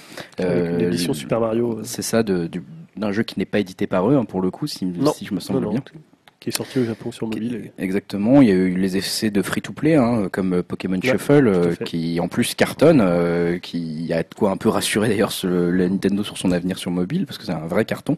de leur côté, DNA, ils estiment qu'avec cet accord, ils pourraient arriver à toucher jusqu'à 100 millions d'utilisateurs de, tous les jours actifs avec les licences, on va dire, lucratives de Nintendo. Et euh, alors, au-delà de l'arrivée sur mobile, ils ont aussi annoncé euh, le partenariat Nintendo et DNA ne s'arrête pas là, hein, puisqu'ils vont également développer un service en ligne. C'est là où vraiment il y a toute l'expertise de DNA aussi, euh, compatible avec toutes les consoles de Nintendo, les smartphones, les tablettes, les PC, et qui devrait être un peu prêt en actif cet automne. Normalement, alors on n'est pas encore tout à fait sûr de la date. Le but, c'est de remplacer concrètement le club Nintendo hein, qui va disparaître. Euh, là, c'est DNA qui euh, va justement se charger de bâtir l'infrastructure réseau. C'est vrai que Nintendo, ils sont pas forcément très bons, on va dire, du côté unification de leur réseau. Pas leur fort. non, c'est toujours un peu compliqué, mm. même quand on change de, de DS, de 3DS vers une New 3DS, c'est assez compliqué. Donc là, ils vont remettre tout, ça à plat. Et, euh, là, ça va, bah, permettre d'inclure des multiples appareils et ça va créer une connexion entre Nintendo et chacun de ses clients. Donc ça, c'était un peu les, les deux grosses annonces. Et c'est vrai que lors de ce pour ce partenariat, on voit quand même qu'il y a une implication financière derrière. Donc, c'est-à-dire, je crois que c'est une joint venture, hein, le terme officiel. Une, vraie joint venture. Voilà, puisqu'il y a effectivement un une récupération des parts pour chacune des entreprises. Hein. Nintendo récupère 10% des parts de DNA et DNA achète 1,24% du fabricant japonais euh, pour la pour la même somme. Donc, cette transaction financière, elle a lieu dans deux jours, le 2 avril, au moment où on enregistre. Et la bourse a aimé d'ailleurs. La bourse a bien bien aimé. Ça, ça fait partie des réactions positives que je vais lister tout à l'heure. Effectivement, euh, c'était quelque chose de très attendu. Alors, il y a une question qui se pose à la fin de cette conférence que tout le monde se pose. C'est est-ce que les modèles de jeu seront des freemium On sait que ce ne sera pas des portages, mais est-ce que ça va être des freemium, des free-to-play, ce genre de choses? Euh, Là-dessus, on n'est pas encore tout à fait sûr de ce qui. On a l'impression que le même le président de Nintendo hein, dit qu'il se pose des questions, mais qui ne se ferme aucune porte. Hein. Euh, euh, il, appelle ça, lui déjà, c'est intéressant de le noter, des free to start et non pas des free to play. Je trouvais ça déjà plus honnête de sa part. ils disent qu'ils l'incluent, qu'ils qu'ils y réfléchissent et que pourquoi pas. C'est vrai que ça rassure pas forcément quand on dit free to play, hein, notamment euh, toi Julien, je sais que t'es pas fan, moi je suis pas très fan non plus. Oui, parce que c'est pas un mode de consommation euh, auquel j'étais habitué, je pense. Ouais. Tout pour ça. Ouais, et c'est vrai qu'en général on l'associe euh, peut-être peut-être de, de, à tort, hein, mais à mauvaise qualité le, le free to play. Donc là, bon, en tout cas ils le mettent pas de de, de côté Nintendo. ils disent qu'ils vont peut-être faire un modèle pour chaque jeu, que ça prend ça, ça, ils verront en fonction du jeu, que rien n'est encore décidé. donc, mais en tout cas ils disent qu'ils n'ont aucune intention de choisir un moyen de paiement qui pourrait causer du tort à l'image de marque de Nintendo ou à leur licence et que, et que les parents n'ont aucun problème à mettre dans les mains de leurs enfants. Donc ils restent quand même conscients de leur grande force, à hein, savoir l'image positive qu'ils ont euh, vis-à-vis des vis-à-vis des, des, enfants et des parents surtout. Euh, et puis bon, je, ils ont quand même aussi fait une autre petite annonce en plus du partenariat avec euh, avec avec DNA, c'est la NX, un tout nouveau concept. Hein. Là-dessus, j'en dirais pas énormément parce qu'on ne sait pas grand-chose en fait. Hein. Donc euh, il a, ils ont annoncé euh, voilà un peu cette nouvelle machine, ce nouveau concept, euh, un peu comme la preuve que Nintendo est toujours impliqué avec passion dans le marché des machines purement dédiées aux jeux. Et voilà, ils l'ont annoncé lors de cette conférence, avec l'ambition de créer un pont entre les consoles et le mobile, et que c'est pas une remplaçante pour la Wii U ni pour la New 3DS, hein, qui était sur le même graphique entre guillemets. Il y avait New 3DS, Wii U et la troisième NX donc euh, qui va certainement pas s'appeler comme ça à la fin. Euh, voilà, on peut quand même se demander est-ce que ce sera une console portable, est-ce que ça sera une console. on ne sait pas du tout ce que c'est. On ne sait pas du tout. Par, à part que c'est un système de, jeu, donc déjà on sait que c'est pas du quality of life, c'est mm. pas, ça serait pas un téléphone par exemple. Non. Euh, mais on ne sait pas si c'est une console portable, si c'est une, euh, si c'est une console de salon, si c'est une- ce qu'on a, ce qu'on appelle souvent la fusion et qui serait euh, un Ouais. appareil qui permet de faire de portable salon. On n'en sait rien. Donc c'est vrai que quand on sait rien de quelque chose, ça spécule d'autant plus et on a tout un tas de théories. Ah, c'est difficile de se prononcer là-dessus. hein. Moi, je, je- c'est vrai qu'alors tu dis c'est peut-être a priori ça serait pas quality of life, mais peut-être que le quality of life serait dedans. Enfin, serait quand même intégré dedans. C'est vrai qu'on en sait, en fait, on en sait absolument rien. Moi, ça m'a fait repenser au fameux, la fameuse news de Sharp avec ses écrans Ouais. en forme de donut, par exemple, qu'ils étaient en train de développer peut-être pour Nintendo. Euh, peut-être que ce sera ça. Enfin, là-dessus, on n'a absolument aucune visibilité de ce que ça va être, mais je suis assez impatient, en tout cas Mais- curieux. Autant le service dont tu parlais qui va en fait lier tous les appareils, on peut imaginer ce que ça peut être. Autant là sur euh, une nouvelle machine, c'est impossible de savoir ce que ce que ça va être. Bah, surtout qu'ils ont vraiment l'ambition d'en faire un truc euh, apparemment très hybride et très, Ouais, ouais. du jamais vu quoi, du vraiment jamais vu. Ils veulent le positionner comme ça. Donc euh, euh, là, moi je, je suis assez confiant, on va dire là-dessus pour Nintendo pour apporter des nouveaux appareils un peu imaginatifs. C'est un peu leur grande force. Bon, euh, du coup, pour parler peut-être un peu de vos réactions et des réactions euh, globales euh, sur ce sur ces annonces, déjà je parlerai quand même des réactions négatives. Alors je ne sais pas si vous vous avez été sceptique ou un petit peu déçu de cette annonce de Nintendo qu'elle est vers le vers le mobile. Bon, il y a eu quand même pas mal d'internautes hein, qui ont été assez moqueurs, assez sceptiques de, Nintendo pour qui c'était un peu la fin du monde quand ils arrivaient sur le mobile. Euh, bah, c'est vrai que dans le passé, il y a eu quand même, euh, bah voilà, par exemple Link, The Face of Evil euh, par Philips, qui avait donné une mauvaise mauvaise image, on va dire, de l'exploitation de licences Nintendo par d'autres gens. Euh, en plus, euh, comme je l'ai dit un petit peu tout à l'heure, euh, en anticipant euh, DNA, euh, il n'a pas une excellente réputation. hein. Euh, même au Japon, on va dire que c'est pas franchement connu pour la jeux. finesse, voilà, de son de son gameplay, hein, puisque voilà, je vous l'ai dit, c'est du c'est de l'achat vraiment de trucs aléatoires où vous en achetez plein et si vous avez vous avez de la chance, bah, vous en allez avoir un meilleur que les autres, etc., etc. Euh, Il y en a qui comparent ça, par exemple, à Star Wars et Disney. Disney qui a relancé et popularisé à nouveau la franchise Star Wars au- auprès des plus jeunes, mais peut-être en perdant l'âme de, l'âme Star Wars. Il y en a qui, qui, ont, qui craignent un peu ça. Et puis il y en a beaucoup qui ont rappelé que Nintendo n'arrêtait pas de s'opposer depuis des années à dire, bah non, euh, nous on fera jamais euh, des jeux sur smartphone ou sur tablette. Euh, si on faisait ça, ça Nintendo cesserait d'être Nintendo, avait dit Iwata par exemple en 2011. Ça c'est du côté négatif. Je sais pas si vous déjà négativement, est-ce que vous avez eu un sentiment négatif? Moi c'est vrai que ça m'a fait un peu mal au cœur et puis finalement. C'est assez marrant parce que quand euh, l'annonce est parue, on s'est échangé des, des SMS et Bah ouais. euh, pour le coup, euh, moi j'étais plutôt sceptique sur euh, l'arrivée de Nintendo sur les mobiles, euh, tandis que toi, Greg, tu étais plutôt sceptique euh, sur l'arrivée d'une nouvelle, enfin sur l'annonce d'une nouvelle console en disant bah c'est la mort de la Wii Ouais. U ou de ou de la 3DS. Et c'est vrai que moi en deux semaines j'ai un peu changé d'avis dans le sens où euh, on avait on a eu plus de précision. T'en parlais tout à l'heure, on sait que ce sera des jeux faits par Nintendo, euh, on sait qu'ils vont pas faire des portages, Mm. euh, on, on sait que ça sera peut-être un modèle de, de free-to-play. euh, par contre, voilà. Et par contre sur la sur la- l'annonce de la NX, je me dis qu'avec là on a eu l'annonce du report de Zelda Wii U. Ouais. Et forcément, quand tu euh, annonces rien et que tu dis juste qu'il y aura quelque chose qui s'appelle la NX, les gens disent bah peut-être que Zelda Wii U, ça veut dire que s'il est reporté, il va sortir euh, sur la nouvelle console de Nintendo qui s'appelle la NX. S'ils avaient rien annoncé, euh, personne aurait fait aurait dit simplement bah le jeu est pas prêt, ils sont en retard, euh, Mhm. Aonuma il fait n'importe quoi, il faut juste euh, le, le repousser. Même si tout le monde sait qu'il y aura une prochaine console de Nintendo, euh, quand un, un constructeur sort une nouvelle console, il en a forcément une autre en Ah bah, préparation. bien sûr, bien Sauf que maintenant, avec euh, le fait d'avoir révélé cette annonce, Mm. moi je pense que c'est une erreur stratégique d'avoir même révélé qu'il travaillait sur une, une machine.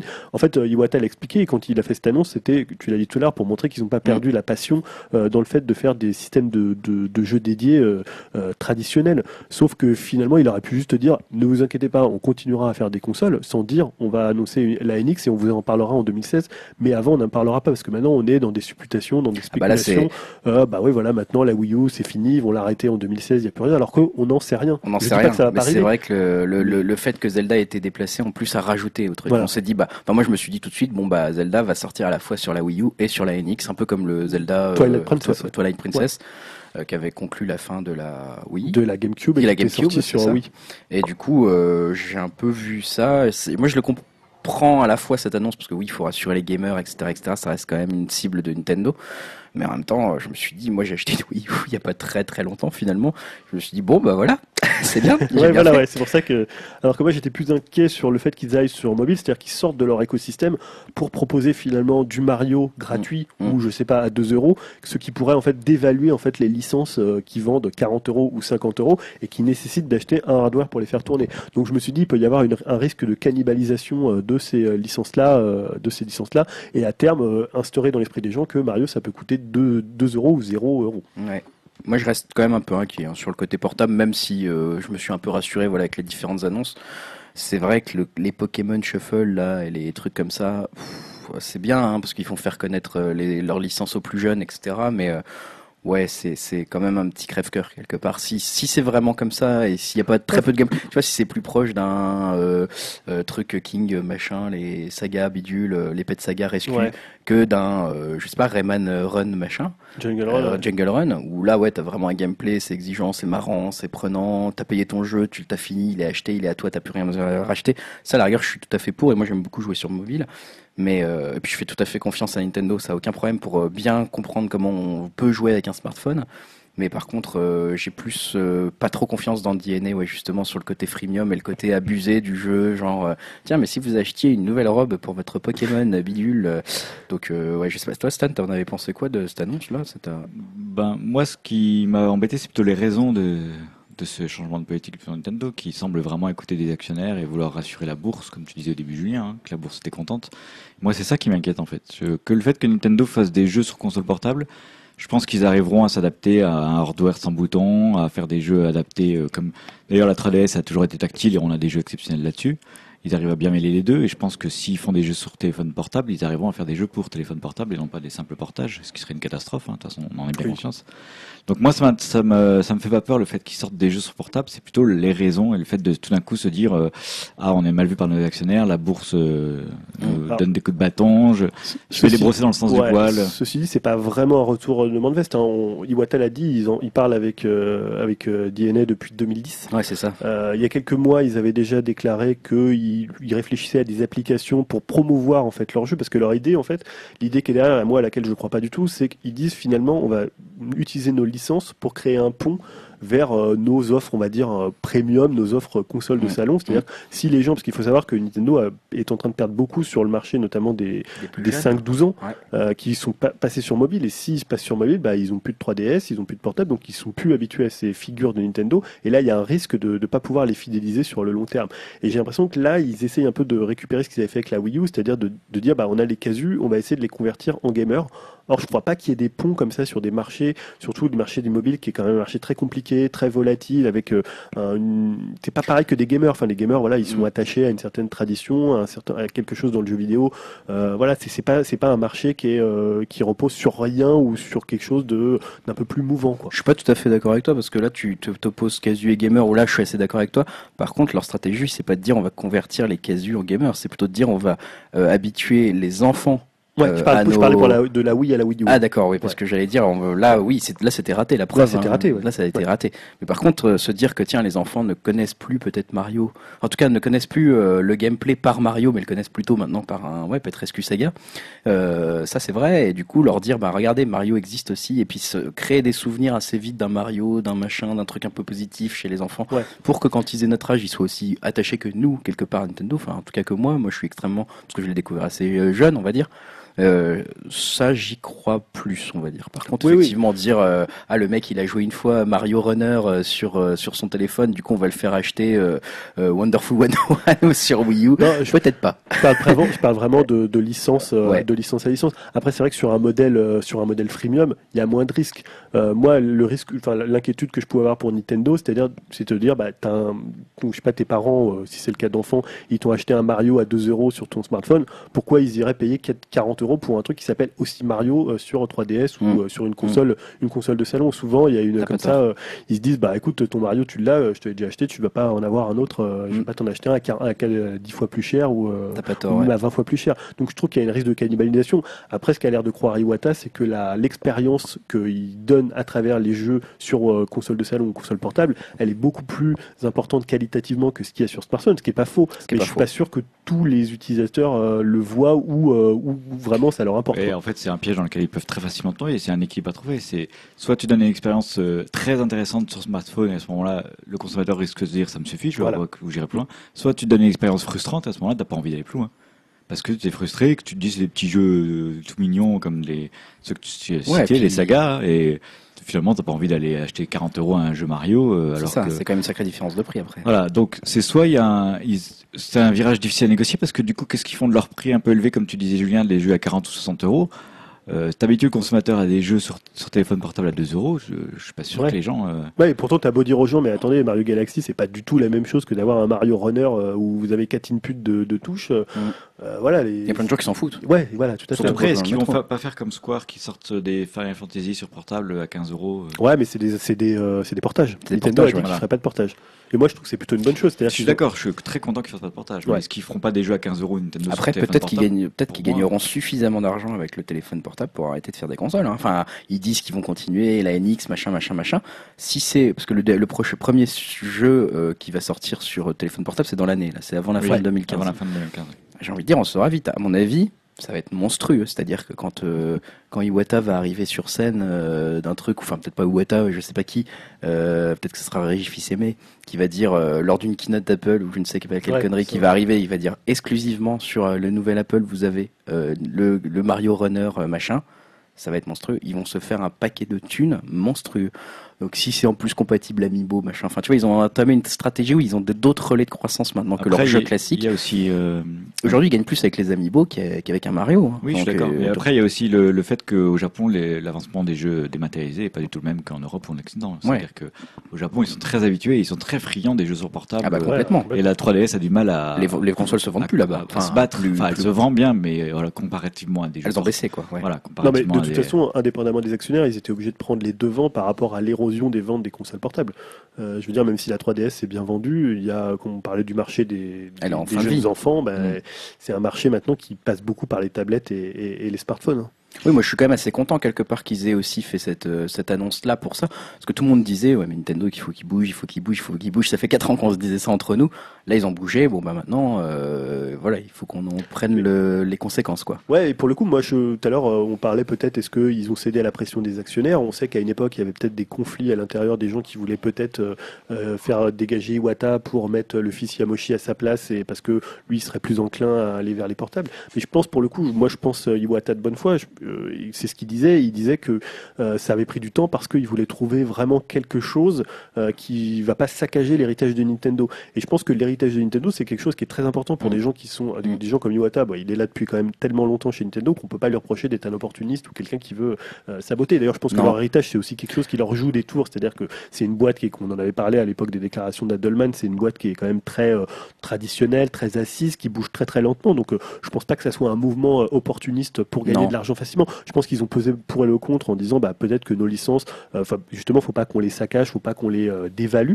Euh, voilà, donc je pense pas que ça soit un retournement de veste comme on peut l'entendre parfois de la, fait, de certains un peu rapidement. Qu'il négocie bien le virage. Moi, ce qui m'a fait bizarre, c'est que ça m'a donné l'impression d'un coup d'accélérateur euh, monstrueux d'un coup, alors qu'avant, il, évo- il évoquait la possibilité, Ouais. il disait on réfléchit à ça, tout d'un coup, pan, nouvelle console, Ouais. pan, nouveau concept avant la fin de l'année. Voilà, donc c'est ce qui me fait dire, oula, attention. Après, c'est vrai, comme tu doucement. le disais bien, euh, Adelman avait dit qu'en interne, rien ne pouvait passer. Il suffisait qu'une personne fasse un veto et que ça Ouais. sortait pas. Si là, il n'y a pas eu de veto, c'est que j'imagine qu'ils ont réussi même à convaincre en interne au sein de Nintendo, avec une culture d'entreprise assez euh, conservatrice pour le moindre. Euh, ils ont réussi à convaincre tout le monde que c'était la voie à suivre. Donc, j'imagine qu'ils ont des bonnes idées. Ou en tout cas, Ouais. qu'ils ont vu que s'ils faisaient pas ça, ils allaient mourir à petit feu. Ce qui n'était pas faux non plus. hein. Ou alors c'est pour ça que ça a pris beaucoup de temps. Parce que le temps de convaincre, comme on disait avec la déclaration Peut-être, d'Adelman. peut-être. Mais en tout cas, c'est euh, honnêtement, enfin moi, je, Nintendo, je les adore et c'est largement, mes, on va dire, ma console préférée de loin. Ça a toujours été mes consoles préférées d'ailleurs. Mais à chaque fois, ouais, j'avais un peu l'impression que c'était une entreprise qui mettait du temps à mourir. Il y a eu le succès de la Wii, qui a été presque une, une- un truc étonnant quelque part, mais euh, chaque console de la Nintendo se vendait de moins en moins bien. Il y a un moment, si vous voulez continuer à être une entreprise internationale et à pas juste faire du Japon ou des choses comme ça, il fallait qu'ils revoient leur business model. Ouais, Ils sont ah, en train de le faire. Après, ça c'est un- moi je crois pas du tout à la, ce qu'on dit la, la descente, c'est-à-dire que les consoles de Nintendo se vendent de moins en moins. Euh, je crois pas à cette courbe descendante, euh, notamment on le dit pour les consoles de salon. Pour moi, on, on peut plus tirer des. Il y a beaucoup de succès de Nintendo qui ont vraiment des, des points communs, notamment sur sur l'ouverture du marché, c'est-à-dire qu'à chaque fois qu'ils ont réussi à imposer une console, c'est souvent quand ils ont trouvé un nouveau marché. Euh, ça a été le cas avec la NES, ça a été le cas avec le Game Boy, ça a été le cas avec la Wii et la DS. C'est-à-dire à un moment, ils ont le marché des familles, des seniors, ils ont eu le marché euh, du portable avec 20 heures d'autonomie, ils ont eu le, le marché des, des jeunes enfants avec la DS. Donc à chaque fois qu'ils ont euh, ouvert la, on va dire le, la, la cible traditionnelle euh, du jeu vidéo, ils ont eu des gros gros succès. Donc euh, je vois pas tellement la courbe descendante des consoles Nintendo. Je pense que parfois ils ont réussi à faire des coups parce que justement ils sont pas cantonnés à faire du jeu vidéo traditionnellement. Et quand ils ont fait du jeu traditionnellement, comme la Wii U, comme euh, la GameCube, euh, comme la N64, ça a eu beaucoup moins de succès. Mais là, le problème, c'est que typiquement, ils ouvrent pas un marché avec ce, ce partenariat sur DNA. C'est qu'ils arrivent sur un marché qui a déjà été déjà. ouvert il y a longtemps. Est Et voilà, les King et autres euh, sociétés en plus sont plutôt en perte de Ouais. vitesse euh, assez importante sur ce marché. Euh, Est-ce qu'ils vont réussir à s'imposer sur ce marché et rester durablement en plus parce que c'est un marché très mouvant? Euh, Ouais, c'est pas un coup, c'est pas, ouais, je sais pas trop. Après, voilà, pour- je pense que pour conclure aussi, ils ont quand même pas mal de solutions de repli. hein. Ils ont à la fois encore le jeu vidéo traditionnel, Mm. euh, les amiibo. Alors ça, on sait pas combien de temps ça va durer, mais le jouet vidéo, c'est peut-être quelque chose qui, qui peut encore euh, générer de l'argent. Ils ont le quality of la life. santé, ouais. Même s'il y a quand même, on avait, on en avait parlé, il y a quand même pas mal de monde sur le sur le marché. Donc là, ils ont, on a l'impression qu'ils mettent pas non plus tous leurs œufs dans le même panier. Ils ont aussi le système de cartes qui vont peut-être relancer à la, la manière des amiibo avec des cartes qu'on achèterait et qui débloqueraient des choses Ça aussi. sort cette année normalement, ouais. Euh, ouais, ils en parlent plus trop, mais ça peut être aussi euh, une idée. On ne sait pas du tout ce que va être le nouveau concept de, de la NX s'il y a un nouveau concept. Donc voilà, ils ont aussi, il n'y a pas que le mobile, ils mettent pas tout leur. euh, c'est pas comme certains, euh, certaines boîtes japonaises Non. qui Ou américaine. finalement- Ouais. Ouais, là je pense surtout au Japon, ils commencent à fermer un peu tout, tout ce qui est jeux vidéo traditionnel et ils basculent sur mobile. La Nintendo essaye quand même d'avoir plusieurs angles d'attaque et plusieurs visées quoi.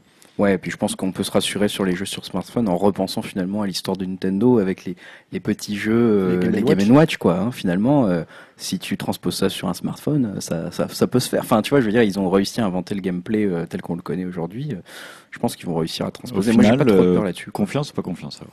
Sur le portable, Surtout. sur leur arrivée sur portable, hmm, assez mitigé quand même pour moi. Et Assez toi, mitigé Julien à cause du modèle Euh, freemium. moi, je pense que l'annonce d'une nouvelle console, c'était une erreur stratégique par rapport à, au- à l'âge de la Wii U et à sa enfin, les difficultés qu'elle rencontre pour, pour se vendre.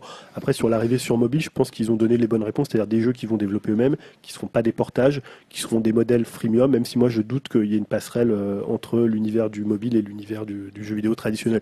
Donc pour moi, c'est, j'ai pas forcément, euh, je suis pas forcément confiant, euh, mais je pense que ça peut être un marché difficile pour Nintendo, même si la force de leur licence euh, fait que euh, voilà, euh, tu fais un Mario sur mobile euh, gratuit, ça peut se télécharger à des millions. euh, et après, on sait que le ce modèle-là, quand on télécharge 3, 4, 5 millions, bah, tu vends à côté, euh, tu Mm. vends à côté sur euh, du, un peu de, de, de micro-paiement. Quoi. Bon. Bah, affaire à suivre, j'ai envie de dire. Sûrement Ouais. le 3 d'ailleurs, ou peut-être Nintendo Direct de demain. Euh, Demain, ils parleront normalement pas du tout de la NX, ça, c'est clair. Euh, le jeu mobile, je La NX, je crois que c'est avec 2016 qu'ils en parlent Ouais. au nouveau. Alors, on même pas, le c'est- 3. hein. On ne sait pas si c'est euh, année fiscale 2016, parce que c'était une. Je crois qu'ils ont précisé ça, il me semble. Ah, je sais plus. Je crois que Nintendo France a dit que c'était année normale. Quoi. Année normale, année calendaire Année calendaire, merci. ouais. D'accord. Mais euh, oui, donc on, est tranquille jusqu'au mois 2016 euh, pour, la... pour ça. Ouais, mais je pense qu'ils vont détacher à la fois euh, l'annonce mobile et les annonces traditionnelles de jeux vidéo dans les Nintendo Direct. Demain, ça va vraiment être, enfin, ou tout à l'heure, si vous nous écoutez euh, mercredi, ça va vraiment être des choses sur les, les dates, peut-être des, annonces de jeux, mais je vois pas vraiment d'annonce mobile. euh. Non. Bon, affaire à suivre. Ouais. Julien, tu as la parole, je te la laisse. Tu voulais nous parler de Halo? Oui, allô, alors attendez, il faut que je retrouve ma news. après cette, Je te prends un peu de cours. Oui, oui, non, non, oui, je, vais, je vais retrouver. Halo russe. Oui, Halo Rue, j'ai appelé ça euh, une information assez étonnante puisqu'en fait on a appris que Saber Interactive, qui est un studio américain qui était responsable de euh, Halo Master Chief Collection, donc euh, qui était le, remake sorti l'année dernière sur Xbox One et qui regroupait les quatre aventures du Master Chief, allait sortir un Halo Online uniquement pour le PC et uniquement pour le marché russe. Euh, le marché russe, c'est un marché qui est très friand des, euh, des free-to-play et des, FPS. Euh, donc pour le coup, ça sera un jeu free-to-play qui sera basé sur le moteur légèrement modifié ou modifié de Halo 3 et qui sera optimisé pour des machines assez modestes puisque voilà, on peut penser qu'en Russie, ils n'ont pas non plus tous des, machines, des photos de guerre. Un bon vieux cliché. un bon on vieux cliché, c'est ce que je cherchais le mot, c'est un bon vieux cliché. Les... Comme on les aime. Bon, bah, les Russes, ils ont peu des machines euh, de l'ancien temps. Non, mais voilà, ça va être un... C'était assez étonnant, quoi. On Bah n'avait oui. pas trop venu, venu venir cette annonce d'un Halo euh, dédié à un seul marché. Ouais, Et par contre, euh, pour finir sur Halo, on a appris la date de sortie de Halo 5 qui sera de mémoire bonne le 27 octobre. Enfin, Donc, Ouais, donc euh, parmi tous les jeux reportés, Zelda, Uncharted, au moins un qui devrait peut-être sortir en 2015. The Witcher quand même, il y aura aussi. Oui, mais là, on parle pour la. Je parle de la Quand fin même. de l'année, Attends, On parle d'exclusivité aussi. Ouais, je parle, des- je parle surtout des, des gros jeux de fin d'année où on a déjà perdu Zelda, euh, Wii U Eh ben, et, ouais, euh, cette année, et on doit Uncharted. Ouais. Euh, une petite annonce, moi, qui m'a fait sourire parce que je suis pressé que ça arrive. Je suis curieux, on va dire que ça arrive. C'est le PlayStation Now. Le PlayStation Now, pour euh, rapidement, c'est le jeu en streaming, c'est-à-dire vous payez une somme qui est de 20 dollars aux États-Unis et ça vous permet, euh, par mois, pardon, ça vous permet de jouer euh, de- en quantité illimitée à des jeux dématérialisés. Est-ce que ça arrive en France? Ça arrive au Royaume-Uni. Ils testent déjà aux- en Angleterre. Euh, il faut savoir que, en fait, pour ce prix-là, vous avez quand même des jeux comme Uncharted 2, Last of Us, God of War 3, Rayman Legend, Far Cry, euh, Blood Dragon, voilà, et plein d'autres comme ça. Des très bons jeux. Euh, il y a une centaine de jeux en fait disponibles pour 20 dollars par mois. Et ils vont tester le service aux États-Unis. Euh, le déploiement a commencé en fait. Enfin, Ça enfin un argument pour acheter la PS4. Oui, c'est vrai. Je ça un peu, mais. Ou une télé, euh, une télé Sony. Ouais, une télé Sony. Exact, exact, euh, exact. Ça, hein, tu peux l'avoir sur Oui. d'autres. euh, Oui, oui. Télé Samsung aussi, je crois qu'ils Samsung, ont. ouais, Oui, il y a des partenariats euh, partenariat, Donc ouais. ça c'est bien, c'est une bonne chose. Et Julien, tu voulais nous parler de Bloodborne? Oui, Bloodborne, c'est un peu la grosse sortie du mois. Ah, il y a beaucoup de, beaucoup de débats. La sortie en exclusivité sur PS4, euh, euh, voilà, il y a eu plein de débats. Est-ce que c'est trop dur? Est-ce que c'est un jeu pour les gens Est-ce que les gens qui jouent à Bloodborne, ils vont se retrouver dans des, dans des, dans des donjons SM tellement, tellement c'est difficile et tellement ils aiment souffrir? Euh, Donc le jeu a reçu un, vraiment un très bon accueil, Ouais. un accueil critique. Mais un des points négatifs pour le coup qui a fait l'unanimité contre lui, c'était les temps de chargement euh, après une mort, ce qui pour le coup arrive très souvent dans Bloodborne et dans un jeu From Software, euh, ou alors une téléportation euh, d'un niveau à un autre. Et euh, en fait, actuellement, il faut compter entre euh, 30 et 50 secondes euh, euh, quand on meurt. C'est pas vraiment de Die and Retry ça. Ouais, c'est du die, t'en as marre, quoi. wet and wait and retry. Voilà. Eh bien, en fait, Sony a confirmé que les développeurs de From Software travaillaient sur une mise à jour pour optimiser les temps de chargement et corriger euh, certains bugs en plus, mais surtout pour les temps de chargement. On sait putain, déjà ouais. qu'en changeant de disque dur et en mettant un SDD, on gagne 25% de, de temps. Ouais. Mais Ouais, bon. ouf, Faut changer de disque dur quand même. Faut avoir envie de mettre la main dans le capot. Ouais, ou alors faut pas mourir et être très bon. Ouais. Si t'attends 50 secondes, Est-ce qu'il y a tu des modes faciles euh, J'ai dans regardé, Bloodborne un, Non. j'ai regardé un mec tout à l'heure qui l'a fini là sur Gameblog en moins de 45 minutes. Ah oui, oui. Putain, j'ai regardé la Oh, vidéo. bah, il doit être facile comme jeu alors. Ouais, ça, ça avait l'air facile. Ça, franchement, Order, je me suis dit, bah attends, je l'achète. Moi qui meurs à Mario. Euh, petite question, euh, est-ce qu'on a une musique pour les conseils critiques Euh, je sais oui, plus. si, Oui. on a une musique bien ringarde que t'as choisie. Ah, une bonne musique. Et ben, on va lancer tout de suite le jingle pour les conseils et critiques.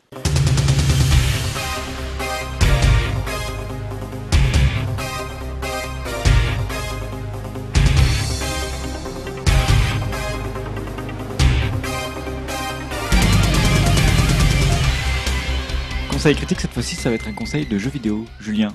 Oui, alors vous voulez qu'on parle de quoi? De Mario Party 10, on fait un retour rapide ou on parle de... Bah, Julien évoque le fait qu'on s'est croisé la semaine dernière par hasard en passant devant chez Julien pour jouer à Mario Party 10. Bah oui, Oui, on bah, peut parler de ça quand même. Un petit retour rapide voilà, sur un jeu qui nécessite, on va dire, certaines conditions bien précises pour être apprécié, ou pas d'ailleurs, hein, à sa juste valeur. Euh, donc Mario Party 10 qui est sorti sur Wii U, euh, c'était le 20 mars, et sur lequel voilà, hein, tu as un peu, euh, tu as, tu as défloré ce qu'on avait fait euh, le jeudi soir. On a passé une soirée euh, tous les trois euh, pour tester quelques modes de Mario Party. Donc rapidement pour rappeler ce que c'est Mario Party, c'est un party game, c'est le party game de Nintendo qui réunit tous les personnages, enfin la plupart des personnages emblématiques euh, de de Nintendo et qui se joue maintenant jusqu'à 5 joueurs. Euh, pour le coup, ça tient à la fois du jeu de loi, du jeu de plateau et du jeu vidéo.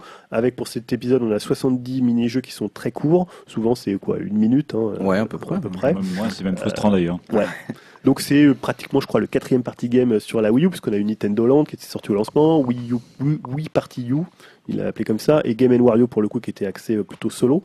Euh, et donc euh, M- euh, Mario Party 10, c'est à la fois les amiibo, le gameplay classique, un bouton, la Wiimote, le gamepad. Donc voilà, c'est un peu euh, toutes les euh, toutes les façons de jouer euh, chères à Nintendo sur cette génération.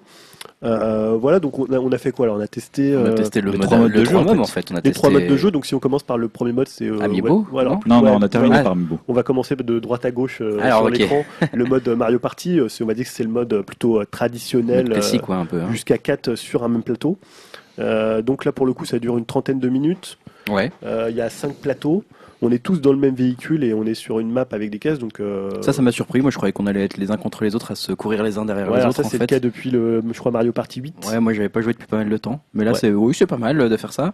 Et quoi, on jette un dé imaginaire et on arrive sur des mini défis où on doit se, soit se battre l'un contre l'un contre un contre trois ou deux contre deux. Mm. Ou Ouais, finalement, on est à la fois dans de la coop et à la Mm. fois de l'affrontement. Moi, j'ai trouvé ça plutôt réussi. Donc, je si moi, je crois que c'est mon jeu, mon, mais parmi les trois jeux, celui que j'aime le moins. Ouais.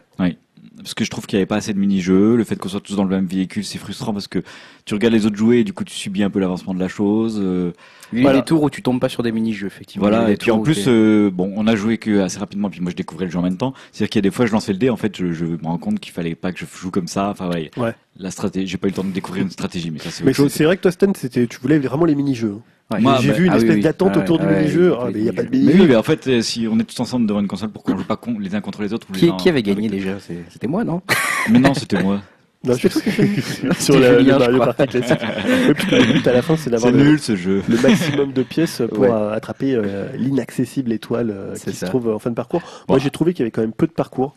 Il y en a C'était cinq. rapide. Ah oui, Ouais, oui. t'as le bateau pirate, les trucs Ouais, comme ça. alors nous ouais. on avait fait le premier je crois, après on a, on a fait- moi j'en avais fait un autre, c'était sous l'eau, mais alors avec la murène là c'était toujours la même chose. Je trouve les parcours quand même assez monotones, il, il se passe pas énormément de choses dessus.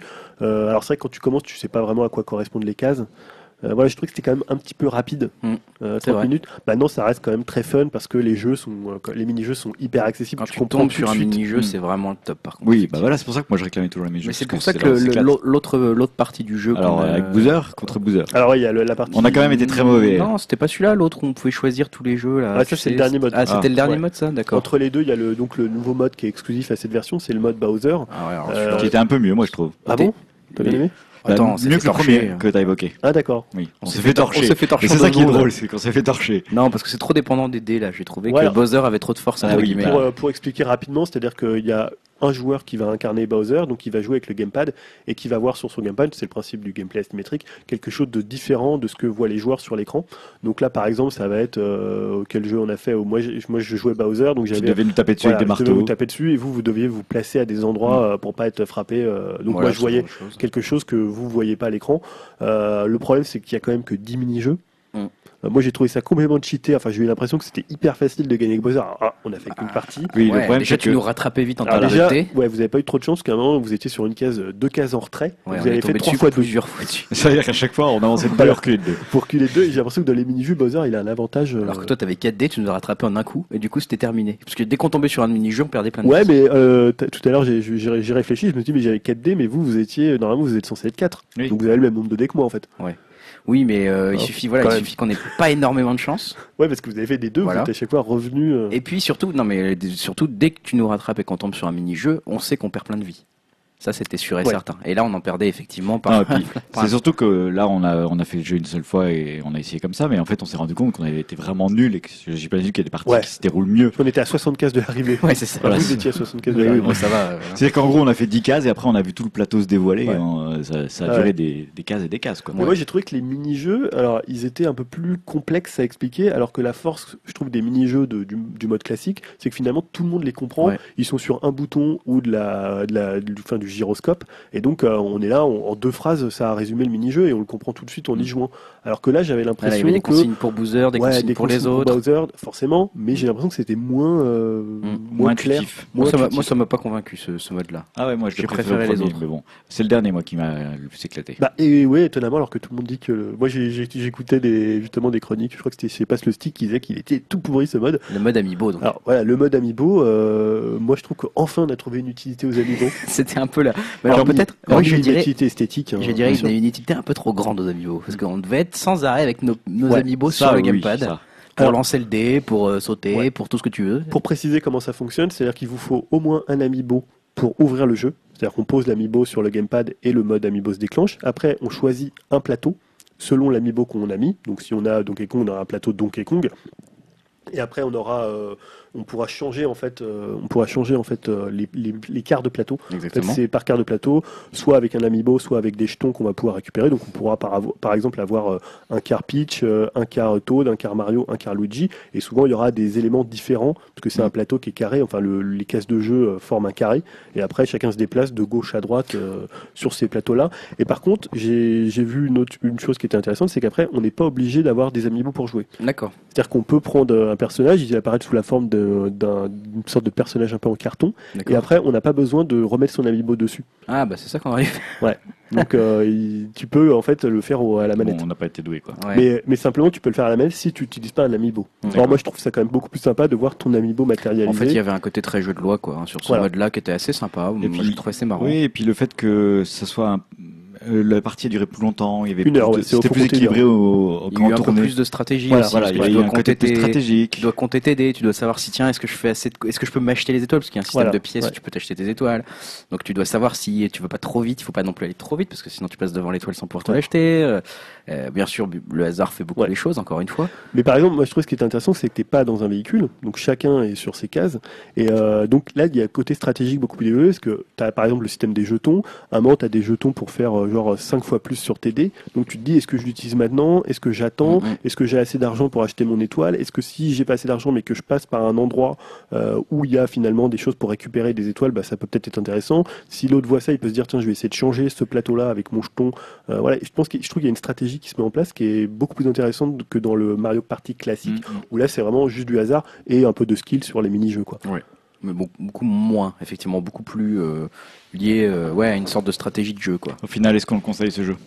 Bah, D'ailleurs, alors moi je le conseille qu'aux gens, qu'on soit une famille, soit Ouais. des amis qui viennent souvent, parce qu'en solo, moi j'ai joué en Si solo. vous n'avez euh, pas d'amis, c'est pas la peine. Quoi. Même j'ai rejoué aujourd'hui un peu en solo pour, euh, pour préparer le podcast, euh, je me suis fait chier. hein. Ouais, c'est ce que j'allais dire. J'allais dire, euh, je le conseille, mais uniquement à 4 dans une soirée où on est bien, on, a, on connaît bien les gens, on peut se taquiner. En fait, c'est un bon trivial poursuite. Quoi. Ouais, c'est Ouais, ça. c'est un bon, un un bon bon jeu de équivalent trivial Et poursuite. ce, ce qui fonctionne vraiment bien, c'est que les jeux sont hyper accessibles. Quand tu joues une fois de temps en temps, comme tu en as 70, t'as pas de redite. Non. Euh, nous, je crois qu'on n'a même pas fait un seul jeu. euh, on a fait quoi Peut-être une quinzaine de mini-jeux. Il n'y a jamais eu un jeu qui est revenu. Ouais, ouais, non, Si, parce qu'on a mal choisi, mais à un moment, on a fait le jeu du ballon en deux fois. Oui, Mais ouais, moi, je gagnais, c'est moi qui l'ai choisi. Ouais, voilà, tu peux choisir parfois un certain mini-jeu. Et il y a même un petit, une petite épreuve qui est sympa où tu peux affronter jusqu'à 8 joueurs qui s'affrontent les uns, les uns contre les autres et qui, sous un système de huitième de finale, de quart de On finale, de demi-finale, Mm. sur euh, des mini-jeux uniquement. Euh, voilà, ça, j'ai trouvé que c'était quand même assez sympa. Et il y a aussi le petit badminton qui était pas mal, là. Ah c'est oui, oui, c'est bien Ouais, amusé. qui ressemble un peu à- au Kung Fu de, de Rayman Legend. Sauf que pour- Euh, là, j'ai réussi pour le coup. Ouais, pour le coup, il y a un gameplay un peu plus évolué avec. Il faut que tu aies un bon timing, euh, tu peux smasher C'est un Mario Tennis. euh, Ouais.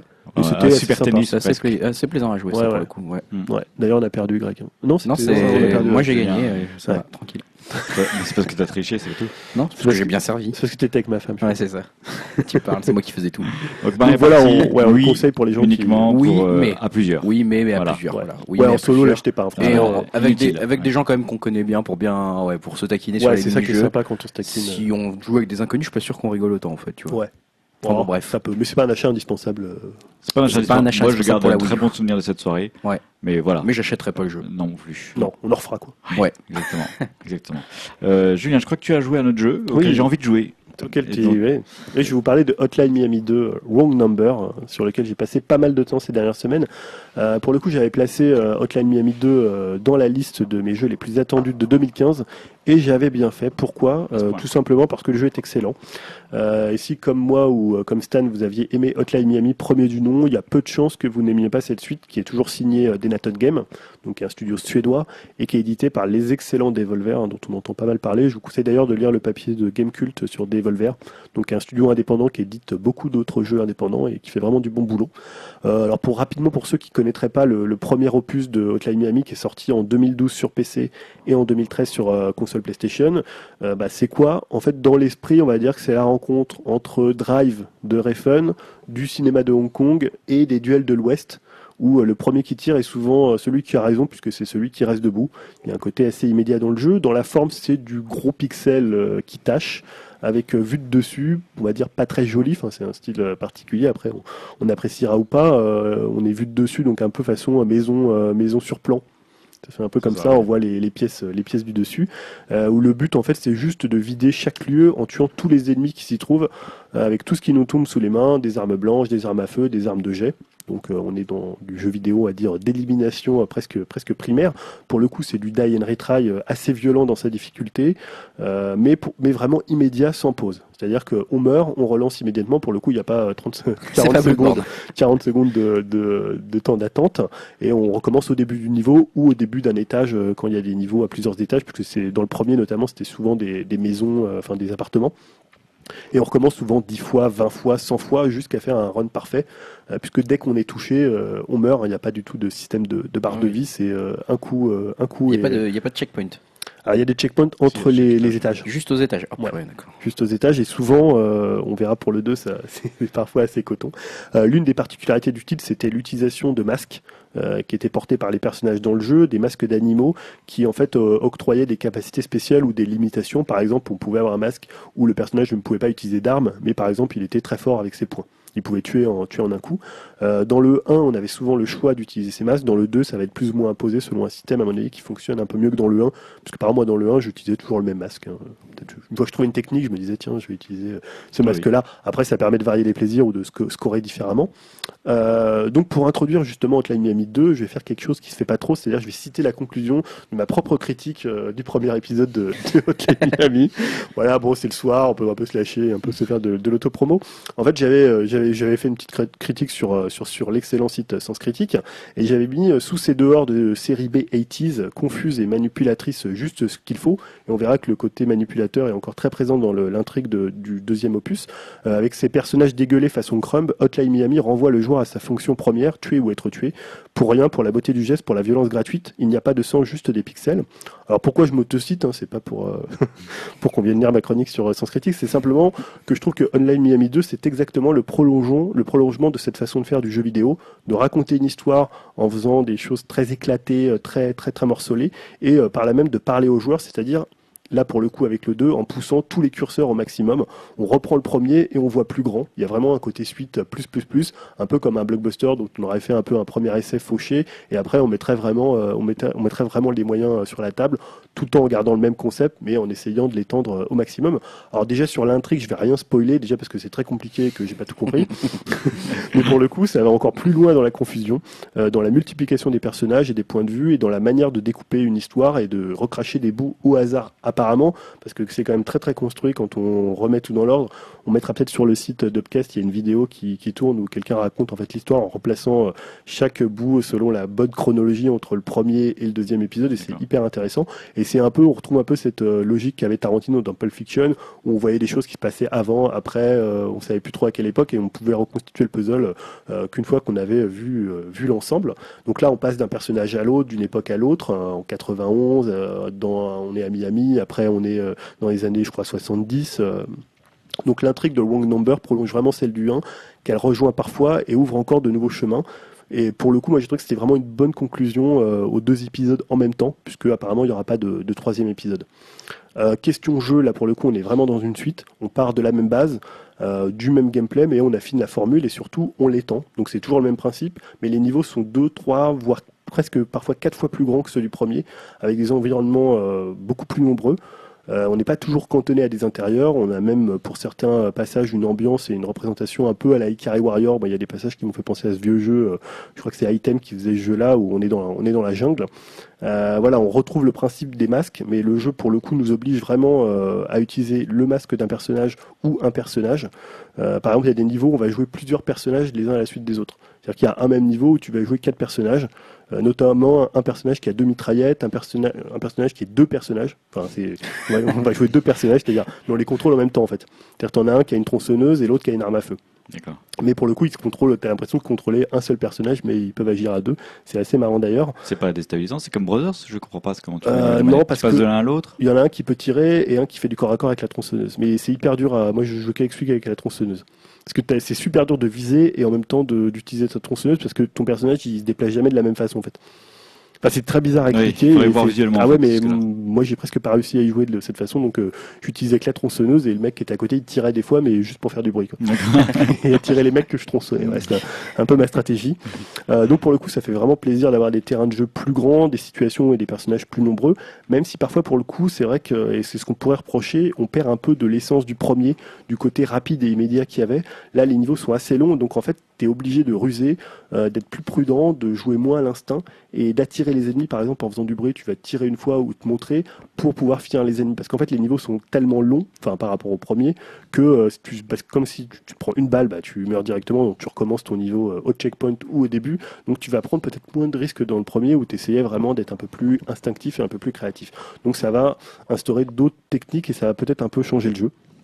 Euh, voilà, on est toujours dans un jeu manipulateur. Euh, on devient vraiment une machine à tuer. Alors il y a un côté toujours assez cool dans la violence, assez euh, comme dans le premier, c'est une violence assez glaciale euh, qui avait fait un peu de débat à l'époque. Euh, des gens disaient que c'était un peu une apologie de la violence. Là, je trouve qu'ils ont réussi à mettre un, à se détacher un peu de ça, d'avoir un côté un peu plus euh, presque mélancolique, pre- presque une espèce de solitude des personnages, puisqu'on a beaucoup de personnages différents euh, qui sont pour le coup un peu, un peu mieux caractérisés, euh, qui, sont, qui sont un peu plus détaillés et l'intrigue est un peu plus complexe. Donc ça, ça fait une espèce de retrait de, de la violence un peu euh, gratuite qu'il y avait dans le premier. Euh, alors pour le coup, on est toujours placé dans un état hypnotique euh, de transviolence, de transviolente.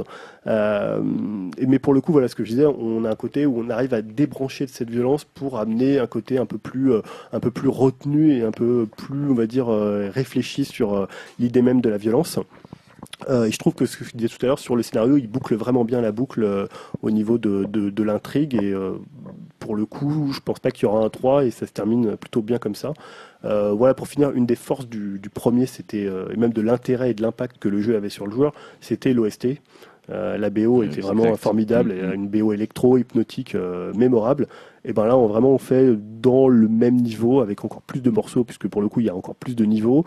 Ils ont rappelé pas mal de, de, de comment de, de compositeurs du premier. On retrouve Moon, Perturbator, Mega Drive, Carpenter Brut qui fait là je crois c'est son apparition. Et toujours ce son assez 80s qui rappelle un peu Suicide un peu le label italien euh, Italian Do It Better euh, où il y a Chromatics et Glass Candy euh, ou même des fois les musiques de John Carpenter. Donc c'est vraiment du tout bon même si vous aimez pas le jeu vous pouvez écouter la musique. D'ailleurs je crois qu'il y a plein de gens qui vont acheter la BO sans forcément être des fans du jeu donc voilà, pour euh, conclure, c'est toujours aussi bon, que ce soit sur PC, sur console ou sur Vita. Moi, je l'ai fait sur Vita.